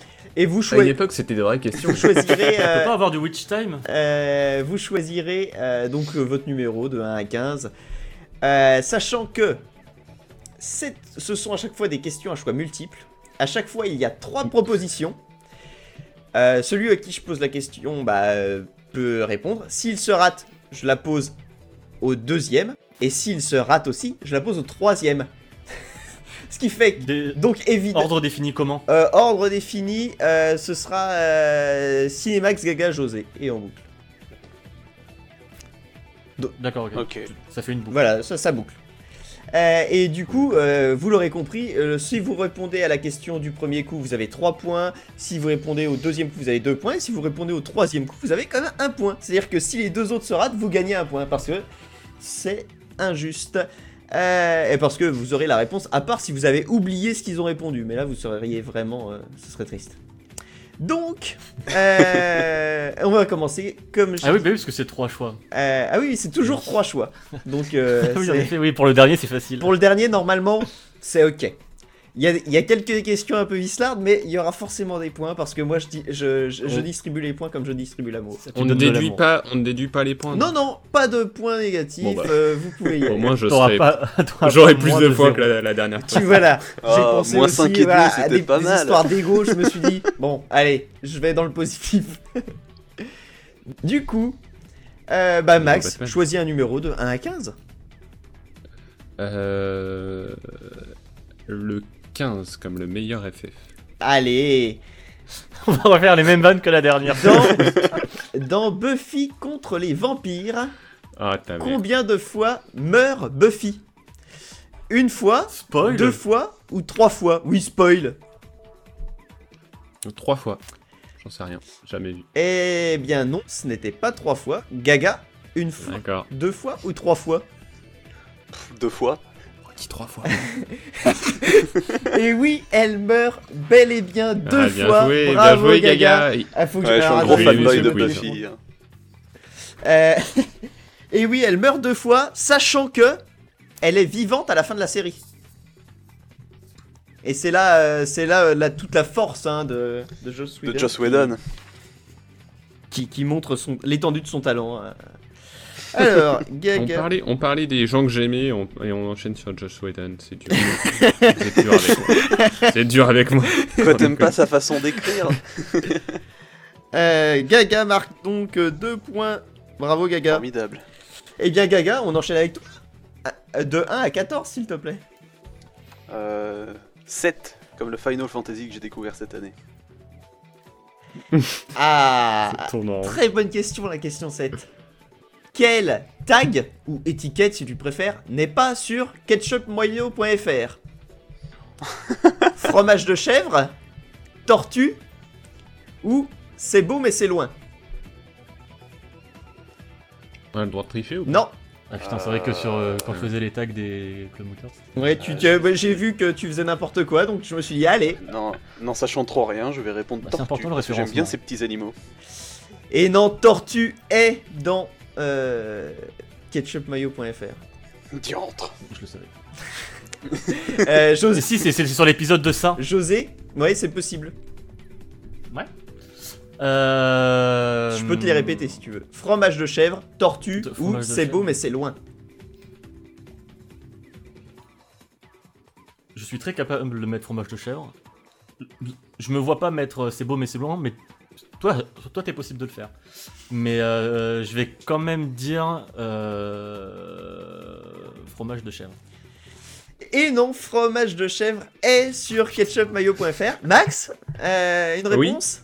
C'est c'est beau, mais c'est loin. Et oui, en effet, c'est beau mais Ah, c'est loin n'est pas Du premier sur ketchupmayo.fr. En J'ai pas fait revanche, attention si t'avais continué de mettre n'importe quoi ou pas. c'est loin mais c'est beau. pas. mais je suis con Donc euh, voilà, C'est vrai parce que c'est que des trucs que j'ai écrits moi. un point pour Max. Oui, oui, je, je, ça, je pense que j'en sais pas du tout l'auteur d'aucun de ceux-là. C'est loin mais c'est beau, c'est pas mal ça. Je suis drôle, je suis drôle quand je joue. Mm, mm. Heureusement que j'ai Tu révisé. es toujours drôle.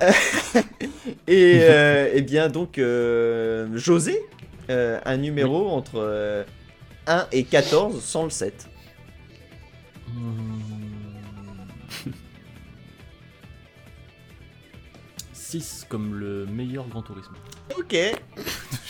Lequel de ces jeux vidéo n'est pas Ouais. sorti sur Switch? Mon gars, t'es... pff, ça- tu vois, non mais quand je dis que c'est injuste, vos connaissances ne serviront à rien les enfants. Ouais, vas-y, Euh, vas-y, bring it on. Bah, ça fait trois épisodes que c'est. Pretty Princess Party, Sniper, Hunterscope, euh, ouais, Hunt- putain comment j'ai écrit ça, Hunterscope et Hero Soul, I Want to Be a Hero. J'ai pris des jeux connus. Ah, sinon, il y a Cyberpunk, il est pas sorti sur Ouais, mais il est pas dans les propositions, tu Euh, remarqueras. Je Ah. dirais Princess Party. Et non, Pretty Princess Party est sorti sur Switch, malheureusement. Ça a l'air d'être un excellent jeu. Euh, et donc, euh, Max, euh, lequel de ces jeux Oui. n'est pas sorti sur Switch Pretty Princess Party, Sniper Hunterscope ou Hero Soul I Want to Be a Hero Ah bah, Hero Soul, I want to be a hero. En effet, en effet, Eh Hero oui. Soul I Want to Be a Hero c'est n'est pas sur Tyler, Switch. Il est sorti Je l'attends, sur, euh, je l'attends Steam. avec impatience. Il est sorti sur Steam, mais pas sur Switch. Et oui, elle n'a pas encore tous les jeux de la planète. Mais par contre, elle possède une des plus belles poubelles vidéoludiques du monde, l'eShop. Oui. Euh, Comme Steam. Comme Steam d'ailleurs. ouais. euh, ben, ouais, je, il- c'est, c'est, c'est kiff kiff. J'arrive pas à savoir lequel est le pire. Euh, Bon, Steam. Le pire, c'est l'eShop vu les prix. Voilà, non mais il y a du bon et du mauvais partout. Et l'ergonomie en général. Euh, du coup, Max, de retour à toi. Oui. Euh, 3 points du coup là euh, non, là tu as. Enfin, au total, tu as 3 points. Gaga à Pas 2 mal. et José est toujours à un score assez modeste. J'ai toujours un score supérieur à celui de Max au dernier. Effectivement, effectivement. Continuons. Donc Max, euh, ta question. Euh, combien as-tu Non, Ah non, c'est pas moi qui dois poser. euh, non. Euh, la question. Euh...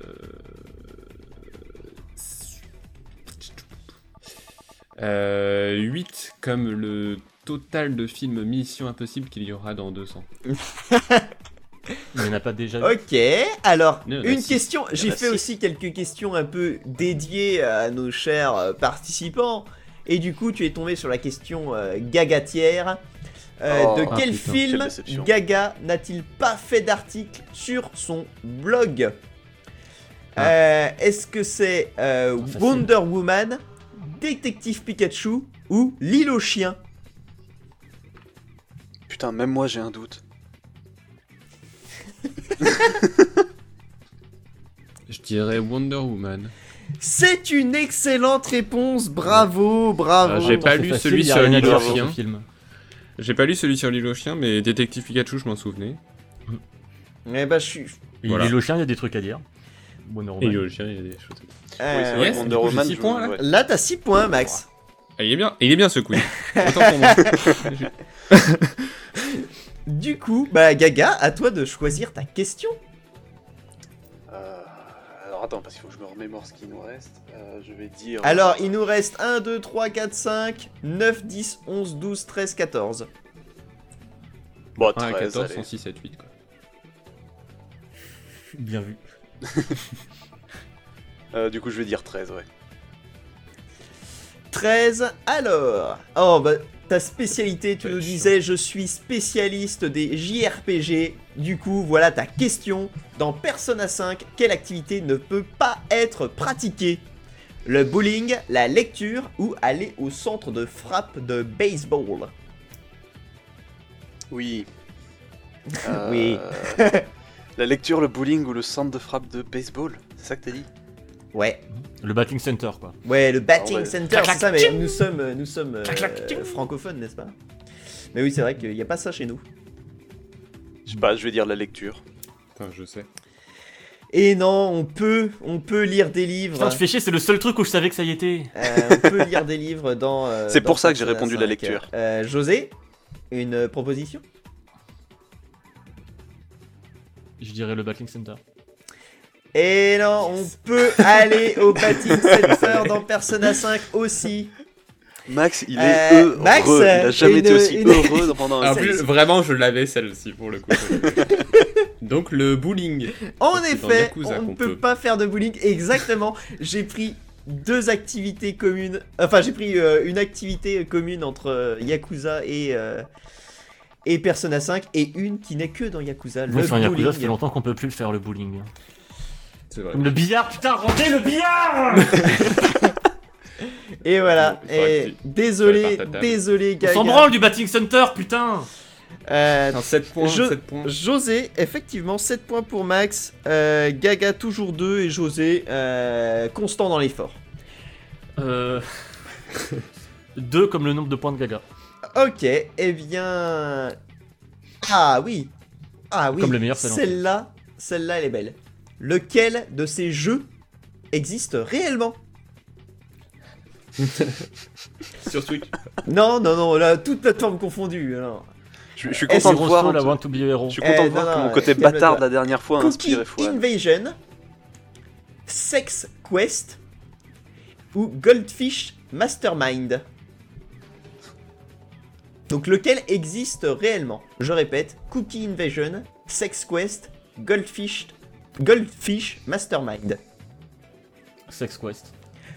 Bravo Premier, premier coup, il met 3 points. En effet, Sex Quest existe. Sex Quest, Oui, oui. Mais à quoi Bah, je suis sûr, c'est une, une saloperie sur, sur Steam dégueulasse. Évidemment, des alors ça. évidemment, mais alors, quoi d'autre pour les deux autres. Ah, existe réellement, pardon. Ouais, bah oui. Oui, oui, je fais des Ah, pièges entre t'étais là, mais attends, mais j'ai existe 50 heures dessus. Non mais c'est ça, moi je croyais que c'était n'existe pas. Et, euh, Pardon. et donc les deux autres propositions, j'avais mis euh, Cookie Invasion, non ça n'existe pas, par contre Cookie Invaders existe. Et euh, Goldfish Mastermind n'existe pas, par contre Goldfish Brain existe. Évidemment. Des, des jeux mais connus mais... pff, euh, Game Awards. Et. Euh, donc, Max, man. Max, c'est ton tour. Euh, Donne-moi un numéro. Le 1, le 3, le 4, le 5, le 9, le 10, le 11, le 12 ou le 14. Euh... Il te reste tous les meilleurs FF. euh, 5 comme euh, ma note euh, au bac de philo. Ok. euh, en plus, on a des confessions, sympa. Euh, lequel de ces genres musicaux existe? Oh putain. La timba, le nerd rock ou le post-apocalyptique metal? Alors, en référence, euh, j'ai pris la page genre de musique de Wikipédia. hein. Donc, si vous me dites si, si ça existe, euh, voilà, hein, il y, a, il y a un Mon arbitre. cousin, il en fait. Il y a un, On voilà, il y a un arbitre, c'est Wikipédia, c'est pas, c'est pas parfait, mais bon, vu, honnêtement, vu la taille de la page, euh, je pense que Comment c'est t'écris la Timba? Euh, T-I-M-B-A, comme Simba, Il mais est en avec train de un chercher. D'accord. Je vais dire comme Pumba, Et mais c'était avec... quoi les autres. Euh, le nerd rock ou le post-apocalyptique metal. Non, mais tu cherches pas là, hein Non, non, non, je- j'écris euh, j'écris sur euh, un papier. Ouais, ouais, Un papier magique. Euh, Nerd Rock ou le post-apocalypse euh, Je dirais le. Ah, c'est c'est pas ça. Quel genre existe vraiment? Quel genre existe vraiment? Oui. Ah, quel genre existe vraiment? Ah oui, Pardon. mais oui, parce que j'ai fait des questions existe ou Je- Je n'existe fais tout pas. le temps les questions ouais, inversées. Ah bah le Nerd Rock. Et le nerd rock. Euh, attends, attends, ça y est, je me, suis per- euh, je me suis perdu. Lequel de ces genres musicaux existe? Le nerd rock n'existe pas. Euh, sûr. Il n'est pas, il n'est pas listé dans Wikipédia. Oh, moi j'ai vu des très bons Euh, concerts de nerd rock. Hein. Euh, alors, non mais, euh, alors il existe le geek rock selon Wikipédia et le nerdcore. Mais par contre, pas de nerd Ah, rock. oui. Le Nordcore. Ah, c'est une question de nomenclature. Ah, c'était fin. Ah, j'ai, dit, il y a un juge sur cette question, c'est la liste Wikipédia. Gaga, euh, lequel de ces genres musicaux existe musical. La timba, le nerd rock ou le post-apocalyptique metal. Je- si je réponds faux, je, je ne viendrai pas aux prochains épisodes. hein, Je, je n'aurai plus aucune, aucune légitimité. Euh, Aucune Et comme ça, à l'instinct, à l'instinct, je vais dire le post-apocalyptique metal. Pense que ça, ça existe. Ah là là, coup dur pour le joueur français. Bon, bah, c'était un plaisir, je- pas. Il y a même pas d'inspiration, c'est juste moi qui me suis dit, tiens, allez, pourquoi pas, on va euh, dire ça. C'est à nous de l'inventer. C'est à nous de l'inventer. Euh, José, lequel de ces genres musicaux existe? La timba, le nerd rock ou le post-apocalyptic metal? Bah, la allez, timba, le je, Rock. je danse la timba tous les matins. Et effectivement, la timba est un genre musical né à Cuba à la fin des années 80. Voilà. Exactement. Vous Là où je suis né. donc, euh, je suis né. Mais je croyais que t'étais né. que t'étais born Toulouse. Ah, je comprends plus. Non, mais Cuba, euh, c'est un quartier de Toulouse. Et du coup, Gaga, c'est Oh, à ton dur. tour de euh, choisir une question. D'accord. Bah, 1, je vais- je vais 3, copier- 4, 9, 10, 11, 12 ou 14. Dans ce cas, je vais, je vais copier Max et je vais prendre 14 comme ma note de philo au bac. Ah, le mec, se la Bim. pète. Ok, ok. Alors, Ah, je- tu, tu vas peut-être tu vas peut-être regretter ton choix. Alors, mais j'espère du coup après cette, euh, cette sortie que je vais, je vais, je vais, je vais me planter. Je ne Euh, mérite que dans, Alors, question philosophie. dans cette Seiya, quel bah, personnage ne perd jamais le sens de la vue? Oh merde. Est-ce Iki Est-ce Shiryu Ou est-ce Yoga? Facile. Oui, oui, c'est vrai que c'est très facile. Euh, je ressens, années 80, je, j'étais je à ressens ce que je vous ai fait encore. la- le, le- le mois dernier, du coup c'est Tu danses à la Timba, il y c'est avait une pas belle de. expérience. Euh, tu peux me redonner les, les noms des personnages que tu Les as noms des personnages euh, Iki, Oui, parce que je les connais Shiryu et Yoga. Je, pourrais, je, je te repose pas la question parce que de toute façon tu vas le faire au pif. Non, je vais dire Shiryu parce qu'il me semble qu'il y a un truc avec Shiryu.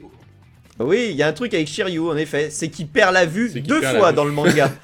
Ah bah c'est pas de bol Donc, pour lui, euh, donc faire ce n'est gaffe. pas Shiryu qui En ne effet, il y perd a un jamais le sens de la vue. Euh, bien joué pour le. le- C'était honnêtement. Shiryu, c'était juste la proposition où c'était sûr que c'était pas lui. Mais bien joué. Non mais moi mon truc c'est la sûr. philo, hein, c'est pas le reste. Eh ben, José, dans Senseiya, quel personnage ne perd jamais le sens de la vue? Iki, Shiryu ou Yoga? Ah, Iki Et c'est malheureusement une mauvaise réponse. Il, perd la vue brièvement contre Shaka dans son combat contre Shaka qui lui enlève tous ses sens, dont la vue. mais j'avais pas ce tome. Ouais, C'est le seul tome que j'avais pas. ouais, ouais, ouais, Avec ouais, les ouais. pouces là. Mais... Bien tenté. Euh, dans Senseiya, donc Max, quel personnage ne perd jamais le sens de la vue? Iki, Shiryu ou Yoga? Hmm. Ah il le fait bien. Euh, yoga, je dirais yoga. Effectivement, c'est bel et bien souvenir. Yoga, Max. Bravo, tes connaissances Ah. en Senseiya m'impressionnent. Yoga Je devient seulement enfin. borgne. Yoga perd, euh, perd un œil, mais... euh, Tout à fait, ouais, mais pas une- les Bah, deux. du coup, il perd la vue d'un œil. Oui, mais il perd jamais le sens de la vue. Il perd pas le sens de la vue complètement. Comme du coup, t'as essayé de chercher une question un peu retort. Un peu alors que- piégeuse. Alors que. Alors que bon, on l'aurait jamais eu dans tous les Non, non, euh, pour pu le mettre coup, des c'est pas qui tellement n'étaient même pas des retort vrais parce que, enfin, le fait que Yoga soit borgne, euh, c'est euh, c'est c'est- c'est- c'est anecdotique. Euh, Tout on s'en fout et limite c'est fait dans un hors sujet. En fait, il devient borgne et à un moment il revient, il a il a plus qu'un qu'un œil, mais on s'en branle. Le, là où c'était retort, c'était pour Iki. J'avoue que. Iki c'était piégeux. Ouais, je me suis fait avoir. Et euh, du coup, c'est. Ah, attends, c'était la question de. Gaga. Euh, donc c'est à José. Euh, la question 9, comme ma note de philo. Bah, Allez, tu as la question Cinemax qui est donc quel jeu Cinemax n'a jamais streamé sur Twitch selon ses archives Twitch? Donc il peut y avoir Hmm. faute, mais il y a ses archives Twitch euh, sont, sont sont ce qu'elles sont. Donc quel jeu il n'a jamais streamé Hotline Miami 2, Monkey Island ou Chivalry Medieval Warfare. Monkey Island. C'est une bonne réponse de José, en effet Oh là Je suis là modérateur, un hein, j'arrive euh, j'arrive jamais à l'heure sur ces streams. mais, euh, mais je sais. Euh, En effet, et c'est d'ailleurs honteux étant donné que son image de profil est... Euh... Guybrush Threepwood. Ah bon? Oui. Ah, d'accord, bon. C'était juste un mec qui me ressemblait. De pouvoir mettre enfin un nom sur ce. Non mais alors, je suis indigné. On remarquera qu'avant, avant en plus, c'était aussi sa scène, mais plus maintenant. Maintenant, c'est Dark Souls. Euh, Très belle scène, Du d'ailleurs. coup, vrai, les, les scores sont euh, serrés malgré tout, hein, parce que Gaga est à redistribuées. 2, parce qu'il aime faire plaisir. Moi je suis Euh, solide. José est à 7 et Max est à 8. Et donc c'est la question de Max, va-t-il pouvoir reprendre un peu d'avance, un peu d'air frais? Vas-y Max. Euh, Il reste. euh, Il reste la 1, la 3, la 4, la 10, la 11 et la 12. Hmm, D'accord. Alors la 12. Alors celle-là, c'est en hommage à la question qui m'a fait gagner au quiz dernier. De quel bois est fait la baguette magique d'Harry Potter? Elle est en cerisier, en houx ou en saule? Ah, vous verrez, vous... C'est dommage, c'est vrai que les auditeurs ont, pas euh, le visage des, participants parce que là, on, lit une sorte de détresse quand même. Euh. En. En saule Et non, la baguette de Harry n'est pas en saule malheureusement, Max. Putain, Gaga j'ai- cru qu'il allait donner la réponse, merde. Euh, mais t'as beaucoup de chance parce qu'en plus je relis les Harry Potter en ce moment. Mais je ne sais pas pour autant. Euh, je vais dire qu'elle est en cerisier. Et elle n'est pas en cerisier. Non, euh, non, non, c'est raté. Donc, euh, José, Elle est en saule. elle est en hou elle est en ou, en effet. Plume de Phoenix, 27 Comme un excellent, comme un excellent groupe de rock metal euh, mongol que vous avez découvert à l'introduction de Jedi Fallen Order. Mais oui, c'est Dis vrai. donc, dis donc. Est-ce que c'est documenté ce podcast? C'est fou. Culture is awesome. Euh, et donc, je suis très, euh, alors, je suis très très content de la tournure de Squeeze parce que en effet, c'est totalement injuste. C'est dégueulasse. et J'aime bien ça. Euh, Je suis content d'avoir pu ré- répondre parce que je savais dès le début. Du coup, égalité. égalité 8-8 euh, en tête. euh, Gaga reste sportivement à 2. Mais il peut toujours revenir. Mais il peut revenir s'il répond à cette, euh, la question qu'il va choisir. 1, 3, 4, 10 ou 11. Euh... 10. La 10, c'est la question José. Quel jeu José ne possède pas sur Steam? Ah, je crois que dire ne possède pas en double. Non, parce qu'il Ça fallait quand même que je sois euh, sûr et certain. Il fallait que j'ai un support pour vérifier. euh, C'est bien parce qu'en plus, du coup, s'il se plante, après, c'est à José qu'on pose la question. donc. Ouais. je peux me planter. hein. Euh, donc, quel jeu José ne possède pas sur J'ai Steam? Été abonné au Humble Monthly, je peux me planter. Euh, Yakuza Kiwami, Vanquish ou Snake Pass? Oh, J'en ai marre de tes questions. Euh, je vais dire. euh, Putain, j'ai un. C'est ultra. J'adore, euh, j'adore faire les quiz. Euh, Parce que j'ai envie de dire ça, je vais dire Yakuza Kiwami.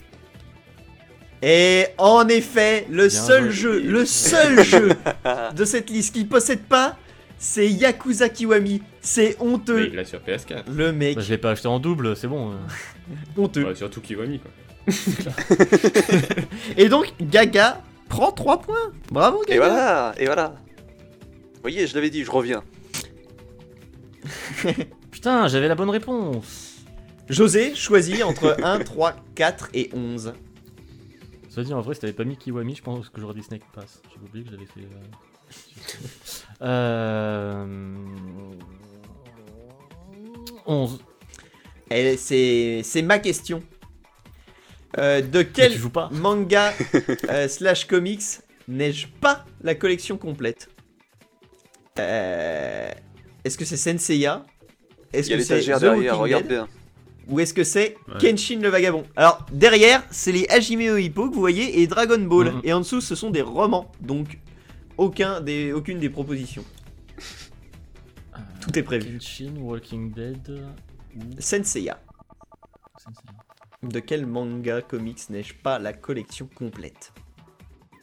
Euh, en plus, on a, on, on a parlé, je crois, de Walking Dead. euh, à un moment donné. Oui.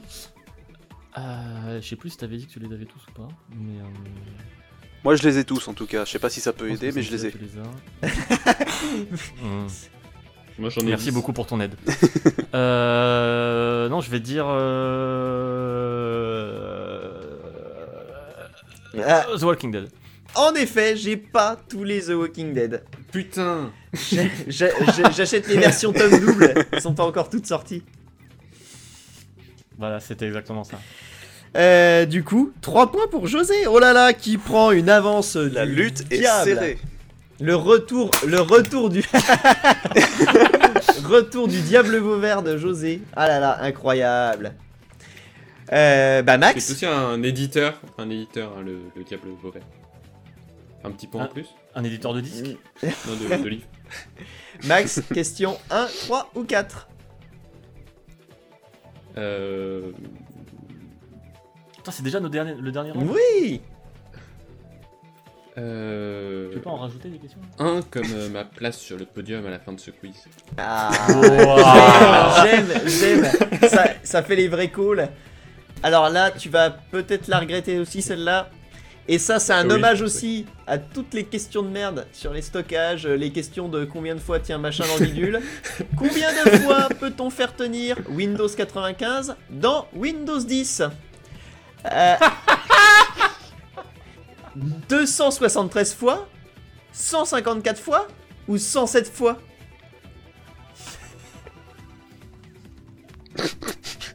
C'est 254 ou? Non, 273, La 154 Ah. ou 107.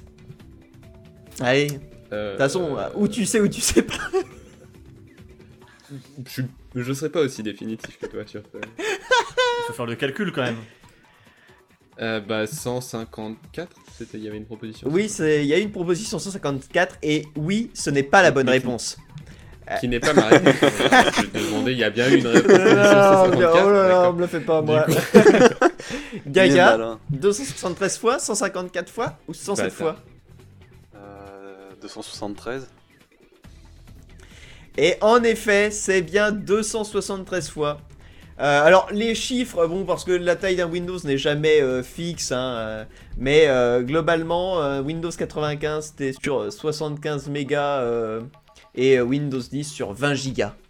Et c'est une somme. Je sens que je vais réussir à être dernier avec. Gaga reprend 2 points, Gaga remonte à 7, José à 11 et Max à 8. Oh là là, oh là là. Gaga, C'était pourtant si bien c'est à toi de choisir euh, la question 3 ou la question Donc 4. Gaga il est à 7 là Je suis sûr d'avoir gagné. en Gaga, il est à 7. fait. Je suis sûr d'avoir gagné. Bah oui. Insane. Il nous reste 3 ou 4. Euh, non, parce que il peut faire égalité. Il peut y avoir égalité, ouais. Bah non, il peut pas gagner 4 points. Si, il peut, là il peut marquer 3 et après il peut marquer 1 sur ta question. Ah, bah oui. Donc, Euh, euh, vends pas la peau de l'ours. Euh, je vais dire 3 Comme comme on a le. Assassin's Creed que tout le monde déteste sauf moi. Ah, ah, Ça marche. Eh bien, la question Bon, 3, c'est encore. Tu tombes souvent sur ta spécialité, je remarque. Quel est le Assassin's Lequel Creed que tout le monde De déteste ces sauf moi? Ça je sais. périphériques PC n'existe pas? Ah, ça c'est un truc que je maîtrise. J'espère que c'est le nom des marques et des modèles. Est-ce que c'est le Nitro Rainbow, le, Pré- le Predator Ayton, je sais même pas comment ça se prononce, 500, ou le Laser Claymore 20, Alors lequel n'existe pas? Lequel n'existe pas? Tu peux me, tu peux me redonner les noms des trucs parce que je les ai pas retenus. Le Nitro Rainbow, oui. le Predator Ayton 500 Mhm. ou le Laser Claymore 20. Euh, écoute, je vais dire le Nitro Rainbow. Parce que c'est juste Ah, pour plaisir de dire malheureusement, le Nitro, Rainbow. existe. Ah, quel C'est un dommage. clavier Bon. Acer, ouais, ouais. Eh bien, Acer, José, je notre pense que la partenaire, victoire est tienne. Euh... Partenaire. T'imagines le placement de produit là. Bref. Euh, José, lequel de ces périphériques PC n'existe pas? Laser Claymore 20. Exactement, le laser Claymore Ouais, 20 t'as hésité. n'existe T'as pas. hésité sur le deuxième, sur la prononciation, donc c'était sûr que c'était pas le Ouais. deuxième. Euh, ah bon? Oui. Oui. Mais en plus, je, je connais, euh, j'en ai deux, j'en ai 12. Et dans un composant Je les PC, utilise tous en même temps. dans un composant PC, euh, 20, c'est pas assez. C'est clairement pas assez. C'est vrai, c'est vrai, j'avoue, j'avoue, je- j'ai- inventé le laser Claymore et j'aurais dû faire mieux. J'aurais dû faire mieux, c'est de ma faute. Pardon. J'ai dit Laser Clément 500X, j'aurais douté. Et donc, José, la question finale, la question 4 pour toi. Lequel de ces genres musicaux n'existe pas? Question 4, comme le pire meilleur Silent Hill. C'est compliqué. Ok. mais- un Est-ce que c'est le fado? Est-ce que c'est la milonga pompeana Ou est-ce que c'est le Rio Boy Avec Ah 3 O. Boy, Rio Boy. Quel genre n'existe pas? Quel genre n'existe pas? au Brésil, quoi. Le fado. Le fado existe, c'est un genre musical Oui, ça existe, portugais, le euh, bien connu des amateurs. Euh, pourtant, euh, bon après t'es cubain, mais bon. Cuba, Portugal, c'est pas pareil. hein. C'est pas tellement au même endroit. C'est pas la même culture. hein. Euh, donc, Max, lequel de ces genres Oui. musicaux n'existe pas? Le fado, le milonga pampane- pampaena, par- non, pompeana, pardon, je vais y arriver, et le Rio Boy. Le Rio Boy. En effet, le Rio Boy n'existe pas. Par Heureusement contre- qu'il s'est planté sur le deuxième, hein. Par contre, il- le Riot Grrrl existe. Encore euh, Wikipédia hein, qui me fait découvrir des trucs. Hein, le- le- Riot quand tu Girl, vois musicaux, Riot. Alors c'est donc G R R R. euh, Il y a 4 R? Ouais, 4 R L. Là, euh, j'ai. Peut-être un hommage au film Et d'Alain. alors, et d'ailleurs, dans la page, petite anecdote, dans la page Wikipédia de, du genre musical Riot Girl, et ben, euh, aussi appelé Riot Girl avec genre 3 R, tu vois, au lieu de 4. Là, tu fais. Qu'est-ce que. Qu'est-ce que c'est que ces fanaises Donc voilà, Ouvert à interprétation. Euh, c'est donc Max qui marque 2 points. Deux points, mais ce n'est pas suffisant. Et ce n'est pas suffisant. Mais tu passes devant, tu passes devant Gaga. Résultat, résultat final. Gaga a 7 points, Max 10 points et José 13 points. J'assume Incroyable. l'entière responsabilité de cet échec. J'espère que vous Vraiment avez les trois meilleurs effets. J'espère que vous avez J'espère que vous avez passé un moment frustrant. Euh, Non, Pas du tout. C'était bien.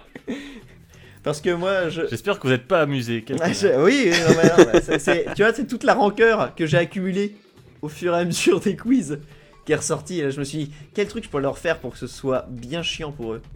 J'ai- Je suis deuxième là? T'es Ouais, deuxième, bah, J'ai ouais. trouvé ça moyen.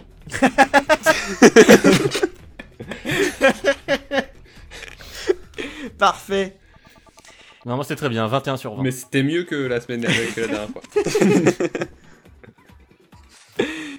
Eh bien, merci messieurs, en tout cas, pour, euh, bah, pour vos sujets et pour cette, euh, cette- votre- votre- vos brillantes participations et vos brillantes réponses au quiz. Euh, Oui. je, je- je ne vous serai jamais assez reconnaissant pour tout ce que vous faites pour, euh, pour ce podcast. Je pense que si. Pour la patrie. Et pour la patrie, ouais, en, dans, dans un deuxième temps. Ouais.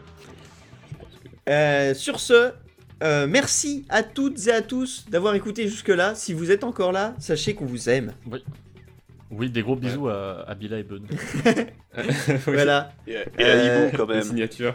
qui nous ont demandé hier. de- Oui, c'est vrai, c'est vrai. On a la dernière fois, on a oublié de citer l'ensemble de nos auditeurs. C'est c'est- c'est. Et Louis aussi.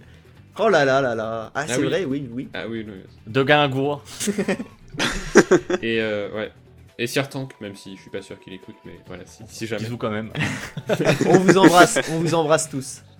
Allez, des gros bisous à tous et à très bientôt. Bye bye. Bisous. Bisous. Taboulé couscous.